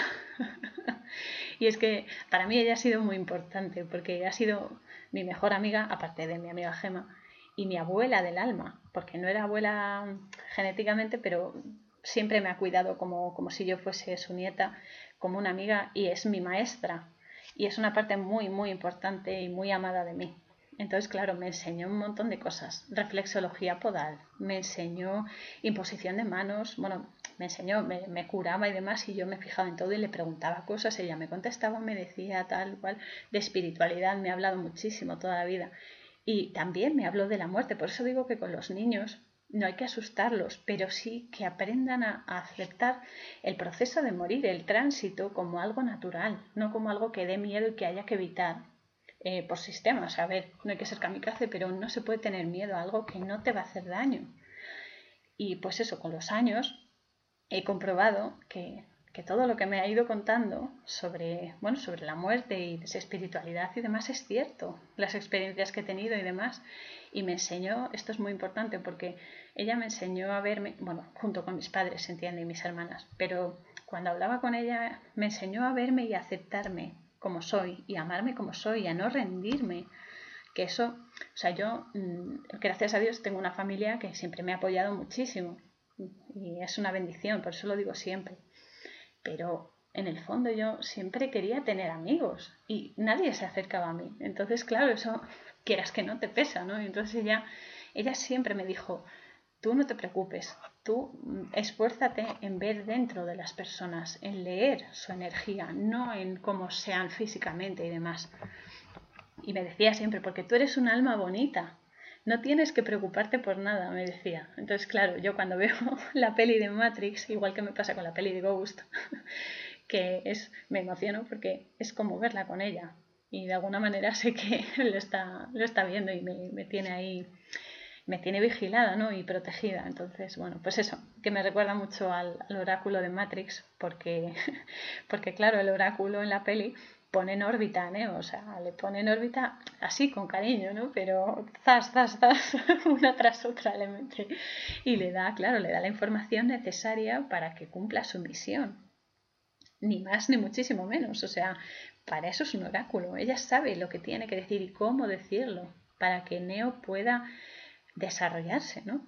Entonces, claro, aquí eh, Neo está en el piso ya y el potencial que dobla las cucharas, este niño Buda tan bonito, pues eh, está sentado, ¿no? Está sentado además haciendo la asana del loto, que es la postura del loto que todos conocemos, y le da a Neo una valiosísima lección, que la realidad se puede modificar cuando eres consciente de que el que tiene que doblarse es uno mismo, es decir, cuando sabes que eres tú el que se transforma y como está todo conectado y unido, si tú cambias, el mundo cambia contigo y se modifica. Este potencial es, la leche, es genial. Y claro, y le deja así, entonces le deja comprobar lo de la cucharilla y ve que, claro, que se tuerce, pero claro, en, en, la cucharilla se refleja Neo, luego es Neo el que está modificándose. Es una metáfora también, pero, pero es buenísima. Y una vez que el niño Buda le enseña eso, ya le dice la, sacerdotisa esta que está en la casa, le dice, ya puedes pasar. entonces Neo se va a la cocina, que esto es, eh, la cocina es un lugar muy especial de la casa, porque es donde se hace alquimia, ¿no? donde se mezclan diferentes alimentos y se cocinan y entonces se consigue, pues eso, una transformación, ¿no? Y es eso, también hay alimento y te ayuda a cambiar. Además es un, es un lugar de la casa donde se reúne la familia, ¿no? Para comer, para cenar, para hablar. Y es un, lugar muy cálido. Y entonces, claro, eh, lo recibe allí por eso mismo, porque él necesita cambiar, necesita hacer alquimia y transformarse, y eso le va a dar el alimento necesario, la energía necesaria para seguir adelante con lo que tiene que hacer. Por eso el oráculo lo recibe allí. Y además es que me encanta porque está haciendo galletas en el horno y entra Neo y le dice, espera un momento, para que suene el horno y sacar las galletas. Es que es genial, Neo está flipando porque claro, él, él, no se esperaba, yo creo, algo así, ¿no? Él se esperaba algo más, no sé, más espectacular y demás. Pero bueno, para mí es una imagen de lo más cotidiana y, y muy amorosa, la verdad. Entonces, claro, ella le dice, te diría que te sentaras, pero no lo harías. y también le dice que no se preocupe por el jarrón, que además un segundo después Neo le da así sin querer y lo rompe. Y él le pregunta que cómo lo ha sabido. es que Neo no, está muy fino ahí, ¿eh? porque claro, es que es un oráculo, vamos a ver. Eh, ella le contesta que lo que realmente eh, hará que se rompa el coco es saber que si, si lo hubiese, que es, o sea, es si él lo hubiese roto si ella no le hubiese dicho nada. Que esto tiene, tiene miga, hay que darle así un par de vueltas, que está, está guay. Entonces, claro, volvemos a lo mismo de siempre. Todo en esta vida, todo influye en todos. Sobre todo las palabras, que son las mensajeras de energía, ¿no? Sobre todo las que se dicen, porque aunque tú lo tengas escrito, tú sí lo ves y demás, pero el sonido tiene un impacto mucho más fuerte que cualquier otro tipo de, de carácter o de naturaleza. Entonces, claro, ella le da la información que necesita para que él cumpla su misión. Solo la que necesita, no toda. No le está mintiendo, solo le está diciendo lo necesario para no condicionarle, porque esa es la historia, que las cosas que decimos o a la gente y demás y la forma en la que lo decimos influye en, su realidad y en sus acciones, tanto para bien como para mal, o como que hagan mucho o no hagan nada. Entonces, claro, ella es el oráculo y sabe todo lo que ha pasado, lo que está pasando y lo que va a pasar, porque todo es presente y ella es la que, la que ve el presente. Entonces, claro, todo se da a la vez, aunque nosotros lo percibamos como algo lineal. El tiempo es una ilusión y que está más, más allá de, este sistema holográfico. Entonces, claro, una palabra dicha, sobre todo, eh, con mala intención, puede hacer muchísimo daño, porque ya no es tanto lo que digas, sino la forma en que se diga, porque eso es, es como un proyectil energético que, impacta en la otra persona, es como, como boom, y le hace un, boquete emocional o, o energético mental a la persona. Entonces, claro, el impacto en el receptor, de esa persona que, recibe ese, ese trayazo energético, es súper fuerte. Y aunque no se vea, distorsiona, su, si es negativo, claro, distorsiona su aura, la disposición y el orden de sus células, que esto es muy importante, y distorsiona también sus capacidades y percepciones. O sea, es trayazo a tope. Por eso por eso, claro, o sea, tú pones la tele y lo único que oyes son mensajes negativos, eh, distorsiones de, las personas, o sea, enfrentándose unas a otras y demás. Jolín, ¿cuándo se oye una noticia positiva? Es que hacer la prueba, o sea, es que nunca, no hay noticias positivas, todos son guerras, todos son muertes, violaciones, eh, maltratos, eh, que si enfermedades, que si no sé qué, que si bichitos para acá, bichitos para allá, nunca dan una buena noticia. ¿Por qué? Porque eso genera impactos que van dinamitando el organismo y la energía de la persona. Entonces, claro, eh, por eso el oráculo le dice solo lo que necesita saber. Y es eso, o sea, es, hay que tener en cuenta que, que la gente, bueno, es que yo he dado con personas que se ríen de esto, pero son cosas muy serias y las consecuencias son muy, muy profundas. Entonces, todo está conectado. Y si uno no funciona bien, se va a reflejar también en los demás, porque va, se va a ir pasando, se va a ir extendiendo como el efecto dominó, pues igual. Entonces, claro, aquí yo pregunto, ¿compensa entonces alentar un enfrentamiento, una discusión, un, miedo o lo que sea? Pues por supuestísimo que no. Hay algo que ayuda mucho en momentos así convulsos o de soledad o de miedo, ansiedad, etcétera, por el motivo que sea, me da igual. Y es traer a la mente una palabra favorita, positiva, o un concepto positivo, o yo que sé, nuestro animal favorito, por ejemplo, o nuestro lugar favorito, y dejar que esa imagen o esa palabra o esa sensación ocupe nuestra mente, o sea, que solo esté eso en la mente, y concentrarse en ello como si fuese lo único que existe. Nosotros y esa persona, o sea, esa persona, esa cosa, ese animal, lo que sea.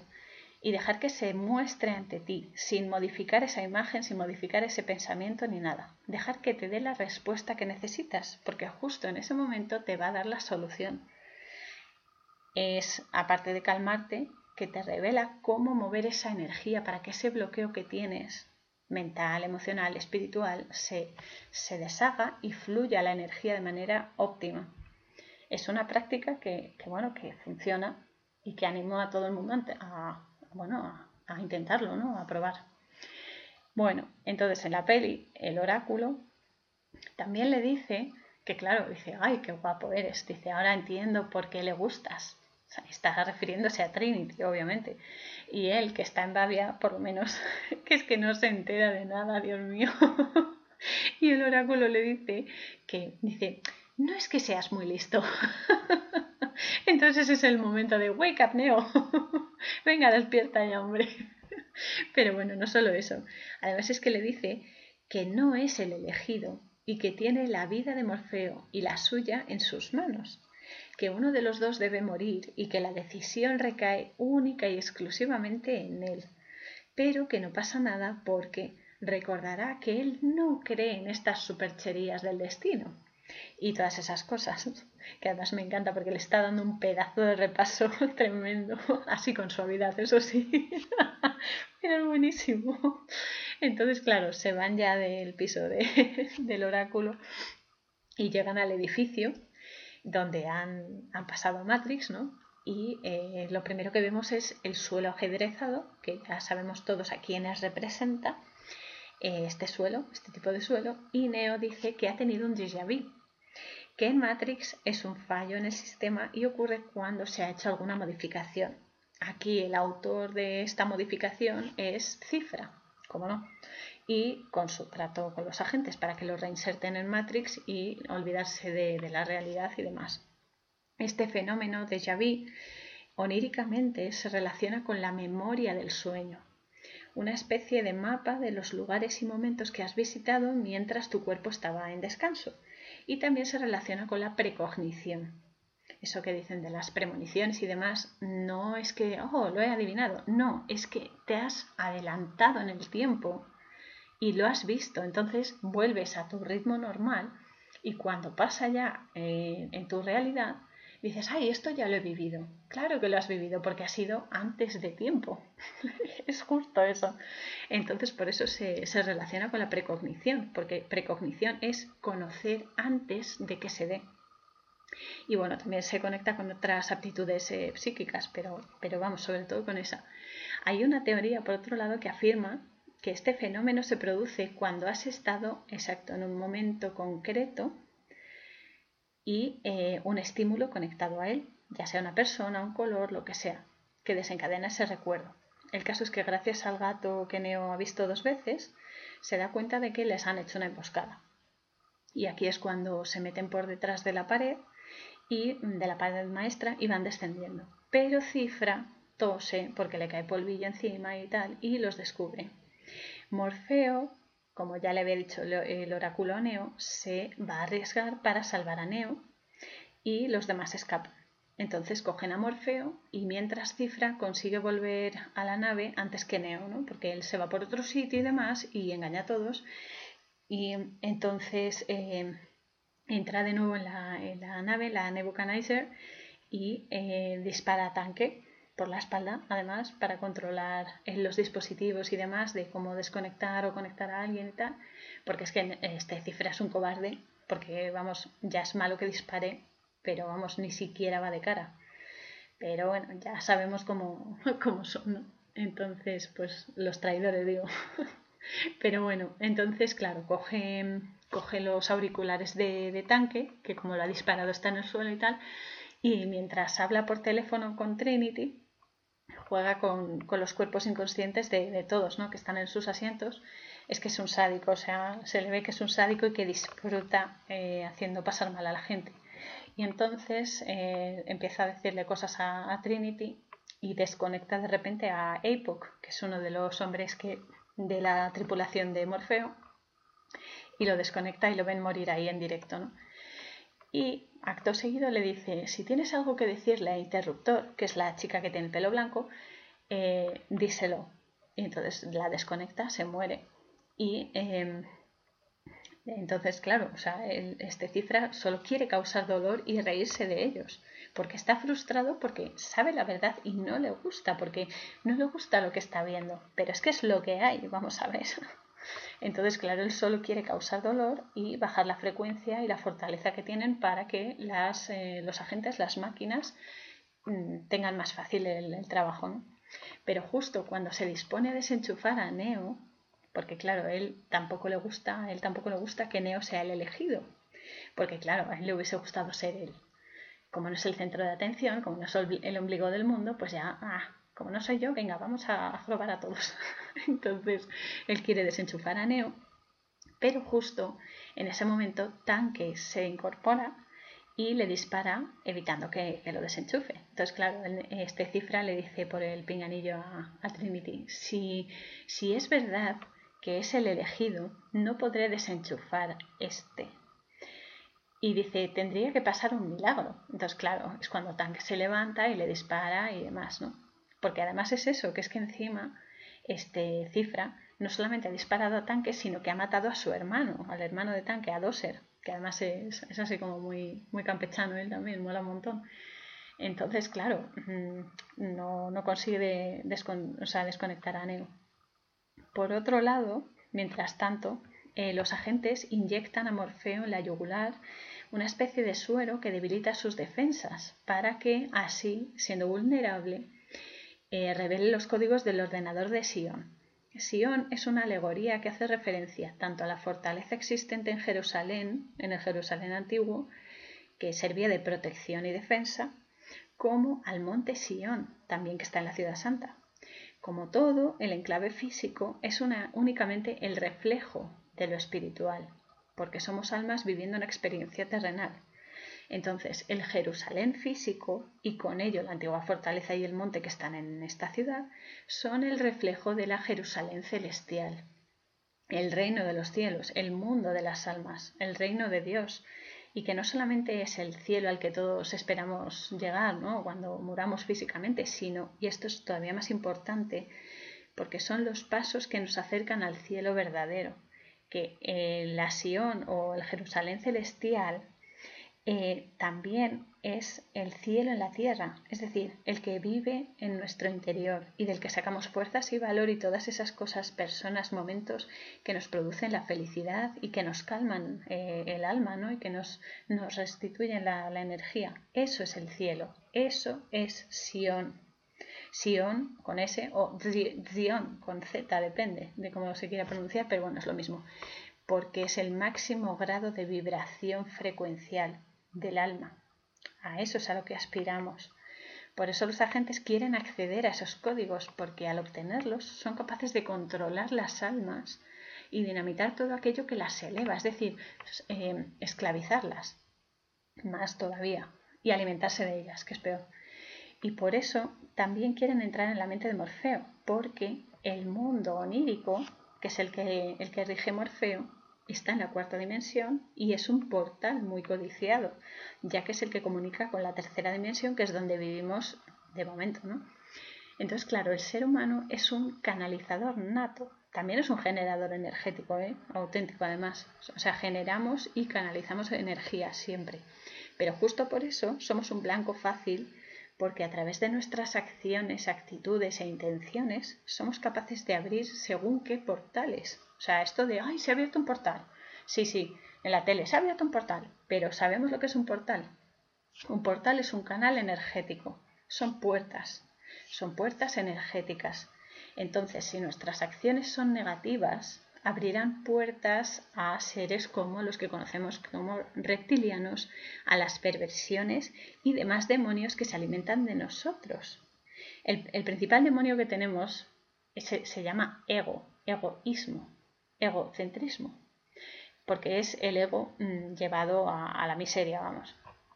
Entonces, eh, esos demonios son los que eh, se alimentan a través del ego de nosotros. Esas son las puertas los bicharracos de la cuarta dimensión acceden a nosotros por los actos egoístas, por las malas acciones a conciencia, porque si tú eres consciente de que estás haciendo mal, estás abriendo un portal al mal.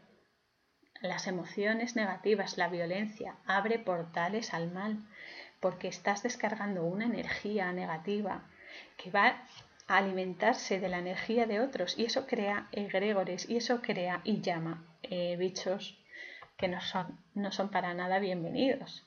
Esto es lo que llamamos demonios, el mal, el mal, la energía negativa que te posee. Entonces, claro, eh, estos bichos actúan a través de nosotros porque somos vulnerables y propagan el mal. Eh, este es un tipo de posesión, que son muy reales las posesiones, la gente igual, o sea, ay, esto solo pasa en las pelis. No, no, no, no, esto es muy serio y ocurre. Ocurre porque somos vulnerables en pensamiento, en emociones, en, en calidad. Y entonces eso abre estos portales. Porque eres vulnerable y claro, por el, ¿qué le pasa a un soldado? Que por el flanco más débil es por donde le llegan los palos. Es así. Entonces no se trata de tener miedo, no hay que tener miedo a esto, hay que tener respeto porque cuando tú abres un portal es muy difícil cerrarlo y sellarlo por completo. Por eso hay mucha gente que, se lo toma ahí a WhatsApp. No, porque yo puedo con todo, yo controlo todo, yo controlo los espíritus, yo controlo las energías, soy eh, fuerte esotéricamente hablando, no sé qué. Pues justo cuando empiezas así es que no controlas nada. O sea, nadie que se tome las cosas en serio puede decir, oh, que yo controlo todo. No. Controlas cierta parte, pero esos, esas entidades te controlan a ti, te venden la milonga de que sí, oh, te servimos, eh, trabajamos para ti. No, el precio es muy alto luego. Entonces, bueno, estos portales hay que tener cuidado con las energías que se mueven, porque empieza como una tontería y acaba haciéndose como una bola de nieve y te acaba aplastando. Entonces, claro, hay que ir con cuidado y mm, tener una ecología energética buena y emocional por eso es tan importante la, energía, o sea, la inteligencia emocional, porque es lo que limpia la energía. Entonces, claro, esto explica, al menos en parte, la decadencia social que tenemos, donde ahora resulta que lo más importante, ¿no? lo primordial es ser trending topic, la marca llevar la marca de última moda, postureos super mega guays, vale que todo el mundo hacemos postureos de vez en cuando, pero no en plan sistemático ya para, ah, dame muchos likes, dame muchos likes, pero chico, primero el que te tienes que gustar eres tú. Y luego ya hablamos. Y es que luego está la, la cultura esta del todo, vale. Pues siento decirlo, spoiler total, pero no todo vale. Hay ciertas cosas, ciertas líneas que no se deberían cruzar. Que sí, todo es un aprendizaje, de todo vas a aprender, pero el que evita la ocasión evita el peligro. Y no es cuestión de tener miedo, es cuestión de tener respeto. Respeto por cosas que te superan y cosas que puedes creer que, dominas y sí, puedes controlar un cierto porcentaje, pero son entidades que tienen mucha más fuerza que tú y que te están engañando vilmente. Bueno, ya sabéis, ¿no? La frase mítica. Todo esto te ofreceré si te inclinas ante mí. Aquí Lucy, nuestro amigo de los cuernos y el tridente que asa salchichas ahí en las, en las estas, en los, en los terrenos del interior en, los terrenos interiores del ser humano, porque nos, nos ataca desde dentro. Entonces, claro, esa cultura intraterrena, pero también cultura interior, que es donde se manifiesta, entra por, por las debilidades. Por eso, cuantas más debilidades tengamos y más miedo tengamos, somos una presa más fácil para el mal. Entonces, claro, está en nuestras manos. No lo digo para tener miedo, repito, lo digo porque esto hay que saberlo. Está en nuestras manos, como le pasa a Neo, controlar la energía que se emite para que las representaciones del mal cada vez sean menores y tengan menos poder. Y es muy importante para ello meditar, relajarse, andar descalzo, por ejemplo, para que la energía se, se renueve y el flujo vaya bien, rezar, el que quiera rezar, cantar, amar, conectar con la naturaleza, entrenarse, por ejemplo, mentalmente, eh, artes marciales, hacer deporte, porque eso te ayuda a mover la energía. Y cuanto más practicas, más dominio tienes ante ti mismo y sobre ti mismo. Y entonces eres menos vulnerable ante las abominaciones del mal, que es algo que existe. El mal, esto, esto tiene que quedar muy claro, el mal existe y es un error creer que es un cuento de viejas, porque ese es el primer paso para que estos bicharracos eh, campen a sus anchas y hagan lo que les dé la gana. Porque claro, todo vale, vale, pues como todo vale, haz esto, venga, que no te atreves. Ah, sí, vale, pues mira, me estás allanando el camino.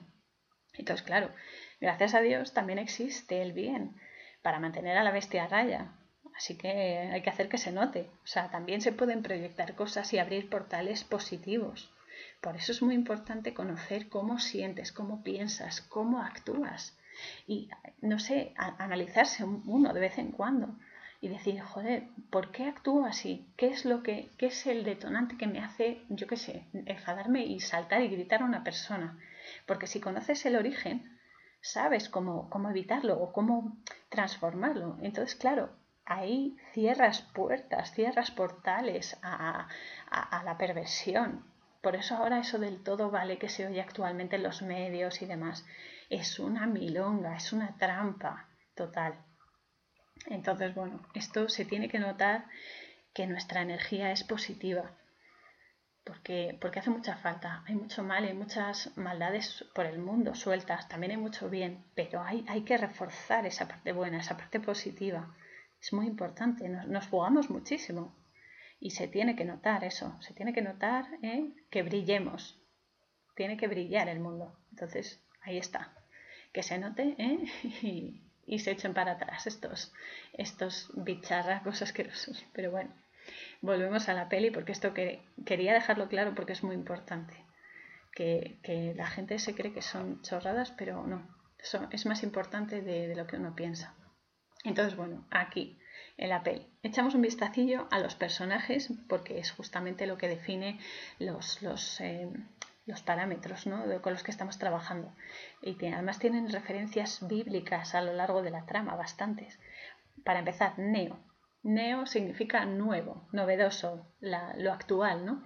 Es el elegido. También es una alegoría a Jesús, porque claro, es el iniciado, ¿no? El que ha venido a salvar el mundo. Morfeo es el maestro, ¿no? el que está guiando a Neo. También representa el mundo de los sueños, es decir, la cuarta dimensión y la comprensión de la realidad.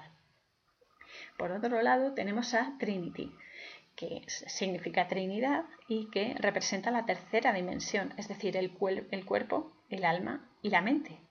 Son nuestros tres ejes, son nuestra pirámide. La pirámide por la que nosotros canalizamos energía y por la que eh, crecemos, pero que igualmente hay que tener en cuenta que esta pirámide puede ser utilizada para fines no muy buenos. De ahí lo de tener mucho cuidado con, con qué energías se trata y cómo se tratan. Eso es lo que representa Trinity. Luego tenemos a Cifra, que habréis adivinado ya que es el Judas de la peli. Y como indica su nombre, Cifra es un número, es decir, es un vendido como las 30 monedas de Judas, pero esta vez la cifra, mmm, llámalo X. Luego tenemos a los agentes, que es el sistema socioeconómico corrupto en el que, en el que vivimos, la representación del transhumanismo, el poder de las mentiras y sistemas de poder y sus ramificaciones. Luego también tenemos al oráculo, que es maravilloso, que representa la verdad, el alma y eh, los guías que nos, que nos llevan un poco mejor por, la vida, ¿no? Que nos dicen, eh, no, no, no, vete por aquí, vete por ahí, no hagas esto, haz esto, venga, ánimo, no sé qué. Estos guías que tenemos todos que nos acompañan siempre aunque no los veamos.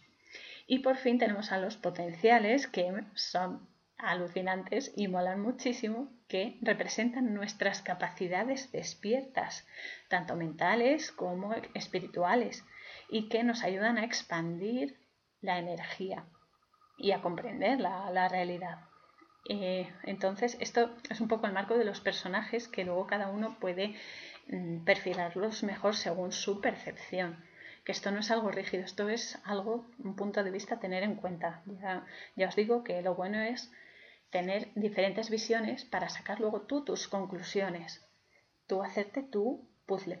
Entonces, bueno, volviendo a la peli, luego tenemos al agente Smith que eh, le comenta a Morfeo que los humanos somos un virus. ¡Uh! Virus. Esto me sorprendió, ¿no? Porque ahora está muy de moda esto del virus. Que hay que erradicar mientras Morfeo, el pobre, sigue ahí con su lucha mental para que el suero no, no lo eso no, lo debilite y no dar los códigos de, de Sion. Pero finalmente Neo y Trinity llegan al edificio donde tienen a Morfeo secuestrado y bueno, ya sabemos, ¿no? Esta secuencia del tiroteo, este que dejan los azulejos de la entrada hechos papilla, suben a la azotea y allí Neo se da cuenta de que puede esquivar las balas. Es decir, que sabe moverse de manera que las provocaciones y las no sé cómo, sí, las provocaciones y los ataques no le afectan. Es cuando nosotros estamos aprendiendo a movernos por la vida de manera que somos capaces de transmutar esas provocaciones con las que nos topamos, porque nuestra inteligencia emocional y energética se enfoca en todo aquello que es bueno, tanto para ti como para las otras personas de las que provienen las, las provocaciones, ¿no? Entonces lo que conseguimos es que la franja en la que vibramos, nuestra frecuencia, se eleve y ayude a la otra persona que está negativa y por eso es violenta y demás, a que también se eleve y entonces sea más positivo y más benévolo todo y benefactor. Entonces recordemos que aquellos seres que proyectan lo negativo en nosotros son seres que no conocen el amor. No estoy hablando ahora de personas, sino los seres que a través de ellos actúan. Entonces, esos seres no conocen el amor, por eso son así de, bestias ¿no? y de violentos y demás. Entonces, exteriorizan su, falta de amor con odio, con violencia, dañando y ridiculizando a las personas. Y por eso también debemos comprender que ese es su camino, es lo que tienen que superar y que son así porque solo conocen el miedo. El miedo es lo único que conocen y entonces para ellos es la, normalidad, ¿no? Entonces hay que ser empáticos y comprender que eso es lo que tienen que superar. Empatizar no quiere decir aguantarlo. Esto, esto no hay que confundirlo. No hay que aguantarlo, hay que poner a la gente en su sitio, porque no se puede consentir el daño, ni propio, ni por parte de otros, ni hacia otros porque eso destroza a todos, pero sí comprender que su forma de ser son sus cosas a superar, que no es tu problema, que es su misión y simplemente hay que ponerlos en su sitio cuando haga falta, es decir, que no se pasen de la raya contigo para que no nos frenen nuestro avance y dejar que también sigan su camino, ¿no? Y sobre todo nosotros que no nos frene, que sigamos adelante, que si hay que dejarlos detrás, se dejen atrás, que nada nos, nos frene, o sea, es lo, lo importante porque es la única forma de superar esas barreras que tenemos y proyectar toda nuestra energía positiva. Entonces eh, ahí es cuando Neo se da cuenta de que esquiva las balas y, mm, jolín, que, tiene la capacidad de, entender la naturaleza y de, manifestarse eh, de manera adecuada en ella. Entonces, bueno, al final rescatan al Morfeo eh, Neo también salva a Trinity del choque del helicóptero y cuando, cuando, llega el enfrentamiento final de Neo con el agente Smith, eh, que, repito, es un enfrentamiento mental y espiritual, aunque aparezca como pelea física. Lo ponen así, ya lo he dicho antes, porque necesitamos esa referencia para asimilar esa información, pero no podemos dejar que nos manipulen mentalmente con ello, porque lo que, lo que intentan es eso, ¿no? hacer apología de la violencia hay que comprender que es una alegoría porque la lucha es mental y espiritual, siempre, aunque utilicemos el medio físico para manifestarlo, porque vivimos en este holograma que por nuestras limitaciones en este plano pseudofísico percibimos como físico, ¿no? Entonces, esa es otra, nos engañan a través del cuerpo. Así hay que comprender esto. La apología de la violencia es otro tipo de manipulación mental y lo vemos cada día en las noticias con eso, lo que decíamos antes, asesinatos, guerras, violaciones, robos, etc. Que sucede porque no comprendemos la realidad y solo queremos quedar encima del bien y del mal. Y no somos Dios, o sea, somos personas con, con defectos y manías e imperfecciones y sabremos hacer las cosas bien y otras pues no tan bien y ya está y hay que superarse con la ayuda de todos entonces bueno esto es lo que, lo que hay que comprender mientras tanto mientras se da este enfrentamiento entre Neo y el agente los centinelas, que son los bichos electrónicos estos que parecen calamares gigantes, atacan la Nebuchadnezzar, que es la, nave de, de Morfeo, ¿no? Y a pesar de ello, Neo, que aún sigue en Matrix, muere porque lo fríen a balazos pero Trinity lo besa en los labios desde el mundo real y él resucita. Por muchos trayazos mentales que te metan en este holograma que vivimos, lo que te explican aquí, de manera que lo veas como algo utópico ¿no? y absurdo, que está fuera de la lógica y que, sabes, que no hay que prestarle atención porque es fantasía pura y dura, porque es que esta gente son unos listos, es que en realidad lo único que te revive y te da vida es el amor. El amor, un acto de amor sincero es capaz de superarlo todo, hasta la muerte, que no es otra cosa que el sentir que, no hay salida a los problemas, ¿no? Ese es otro tipo de muerte, que es eso, ¿no? El sentir que estamos atrapados por los problemas, por la soledad, por la tristeza, etc. Hay que comprender que somos amor y es la vida, el amor es vida. Además, ya sabemos que cualquier acto de amor es capaz de efectivamente sanar las heridas más profundas. Por eso Neo, una vez ha renacido y ha superado todo lo que mantenía ahí en su prisión mental, ve la realidad como verdaderamente es un código. Hay gente que se ríe de esto, pero es lo que somos. Por un lado, somos código binario aquí, aunque tengamos eh, tres dimensiones, pero siempre funcionamos con 1-0, noche-día, blanco-negro, así, tenemos una mente dual, tenemos un hemisferio izquierdo que es más, más lógico y otro de hecho que es más creativo. O sea, estamos diseñados en mitades, por así decirlo. Por ejemplo, tú eres la o sea, eres una persona completa, pero eh, emocionalmente eres la mitad de otra persona. Las almas gemelas, ¿no? Es la complementación ¿no? energética. Entonces, todo funciona aquí binomial. Por otro lado, somos códigos por todas partes. Y si no me creéis, mirad vuestro DNI, la tarjeta sanitaria, la cuenta bancaria, las tarjetas de crédito, etc. Incluso en el hospital, que esto me pasa siempre y ya, ya es que, o sea, ya lo hago por sistema, ¿no? Que te piden tu número de historia. Además te dicen, dame tu número de historia. En vez de decirte, dime tu, tu nombre y apellidos. Claro, yo nunca me acuerdo de mi número de historia, y aunque me acuerde, o sea, a mí que me digan cómo te llamas, ¿no? Entonces te piden el número de historia que te lo juro que me dan ganas de decirles, vamos a ver, yo no llevo la cuenta de las vidas que llevo, pero puedo consultar con mi alma y a ver si me ilumina en esto y le digo. Porque claro, siempre que voy al hospital, dígame su número de historia. Y mi respuesta es, mira, no me lo sé, yo soy Cora Muñoz Peñas, si quieres me buscas. Que es que ya es alucinante. Entonces, bueno, somos números, o sea, somos un código alfanumérico o numérico, pero somos un código para el sistema. Es muy triste, pero es así. Además, un código. Las cifras que tengas de dinero en el banco ya te clasifican. Pero bueno, también somos código simbólico total, porque realmente somos una metáfora. A veces es más irónica, a veces más paradójica, otras somos terribles, otras somos eh, súper luminosas y a veces incluso somos sombras de nosotros mismos, porque fluctuamos mucho. ¿no? Entonces todo es mental. Cuando entiendes esto, te das cuenta de que tienes un gran poder para cambiar las cosas porque diseñas tu realidad con las herramientas de las que dispones.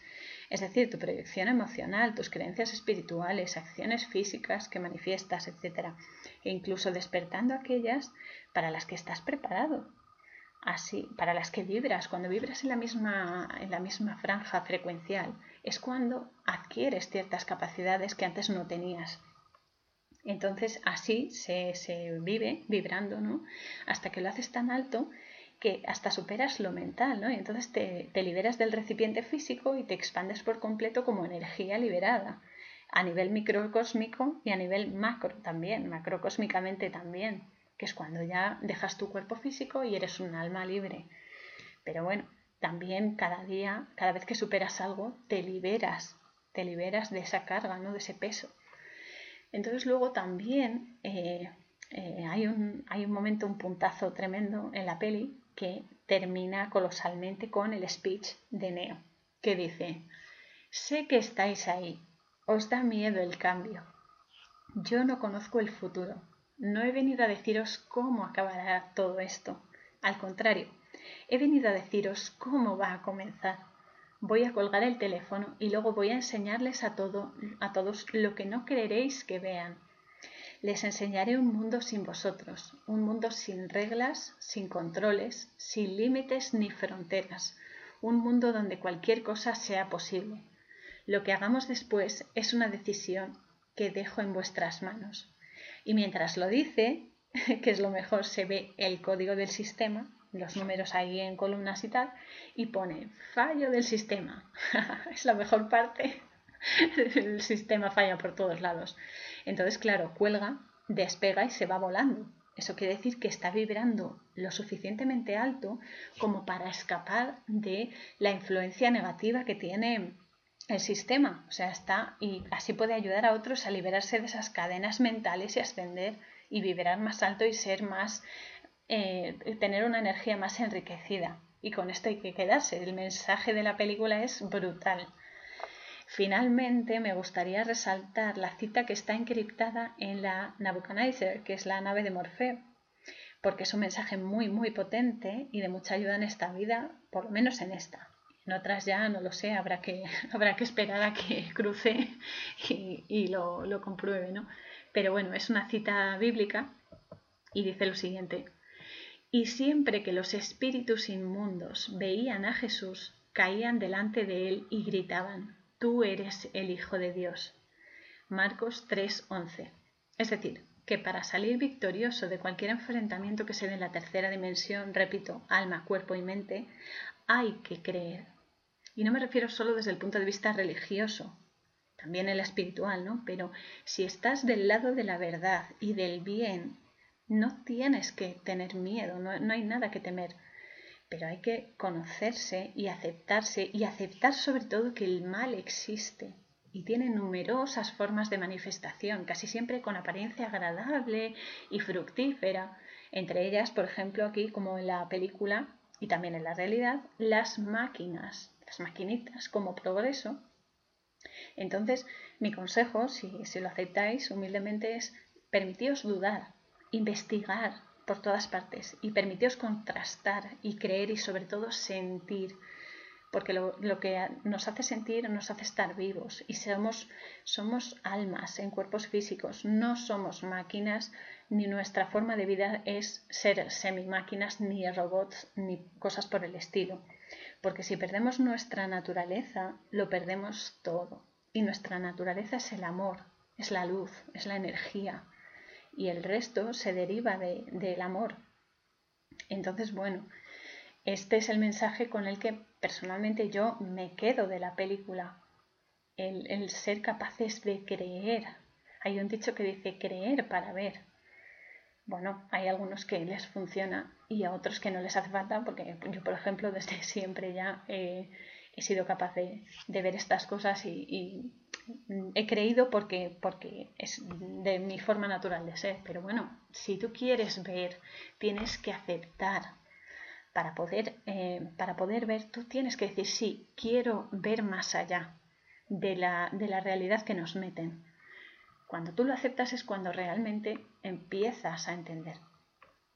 Así que bueno, muchas gracias por acompañarme en este viaje.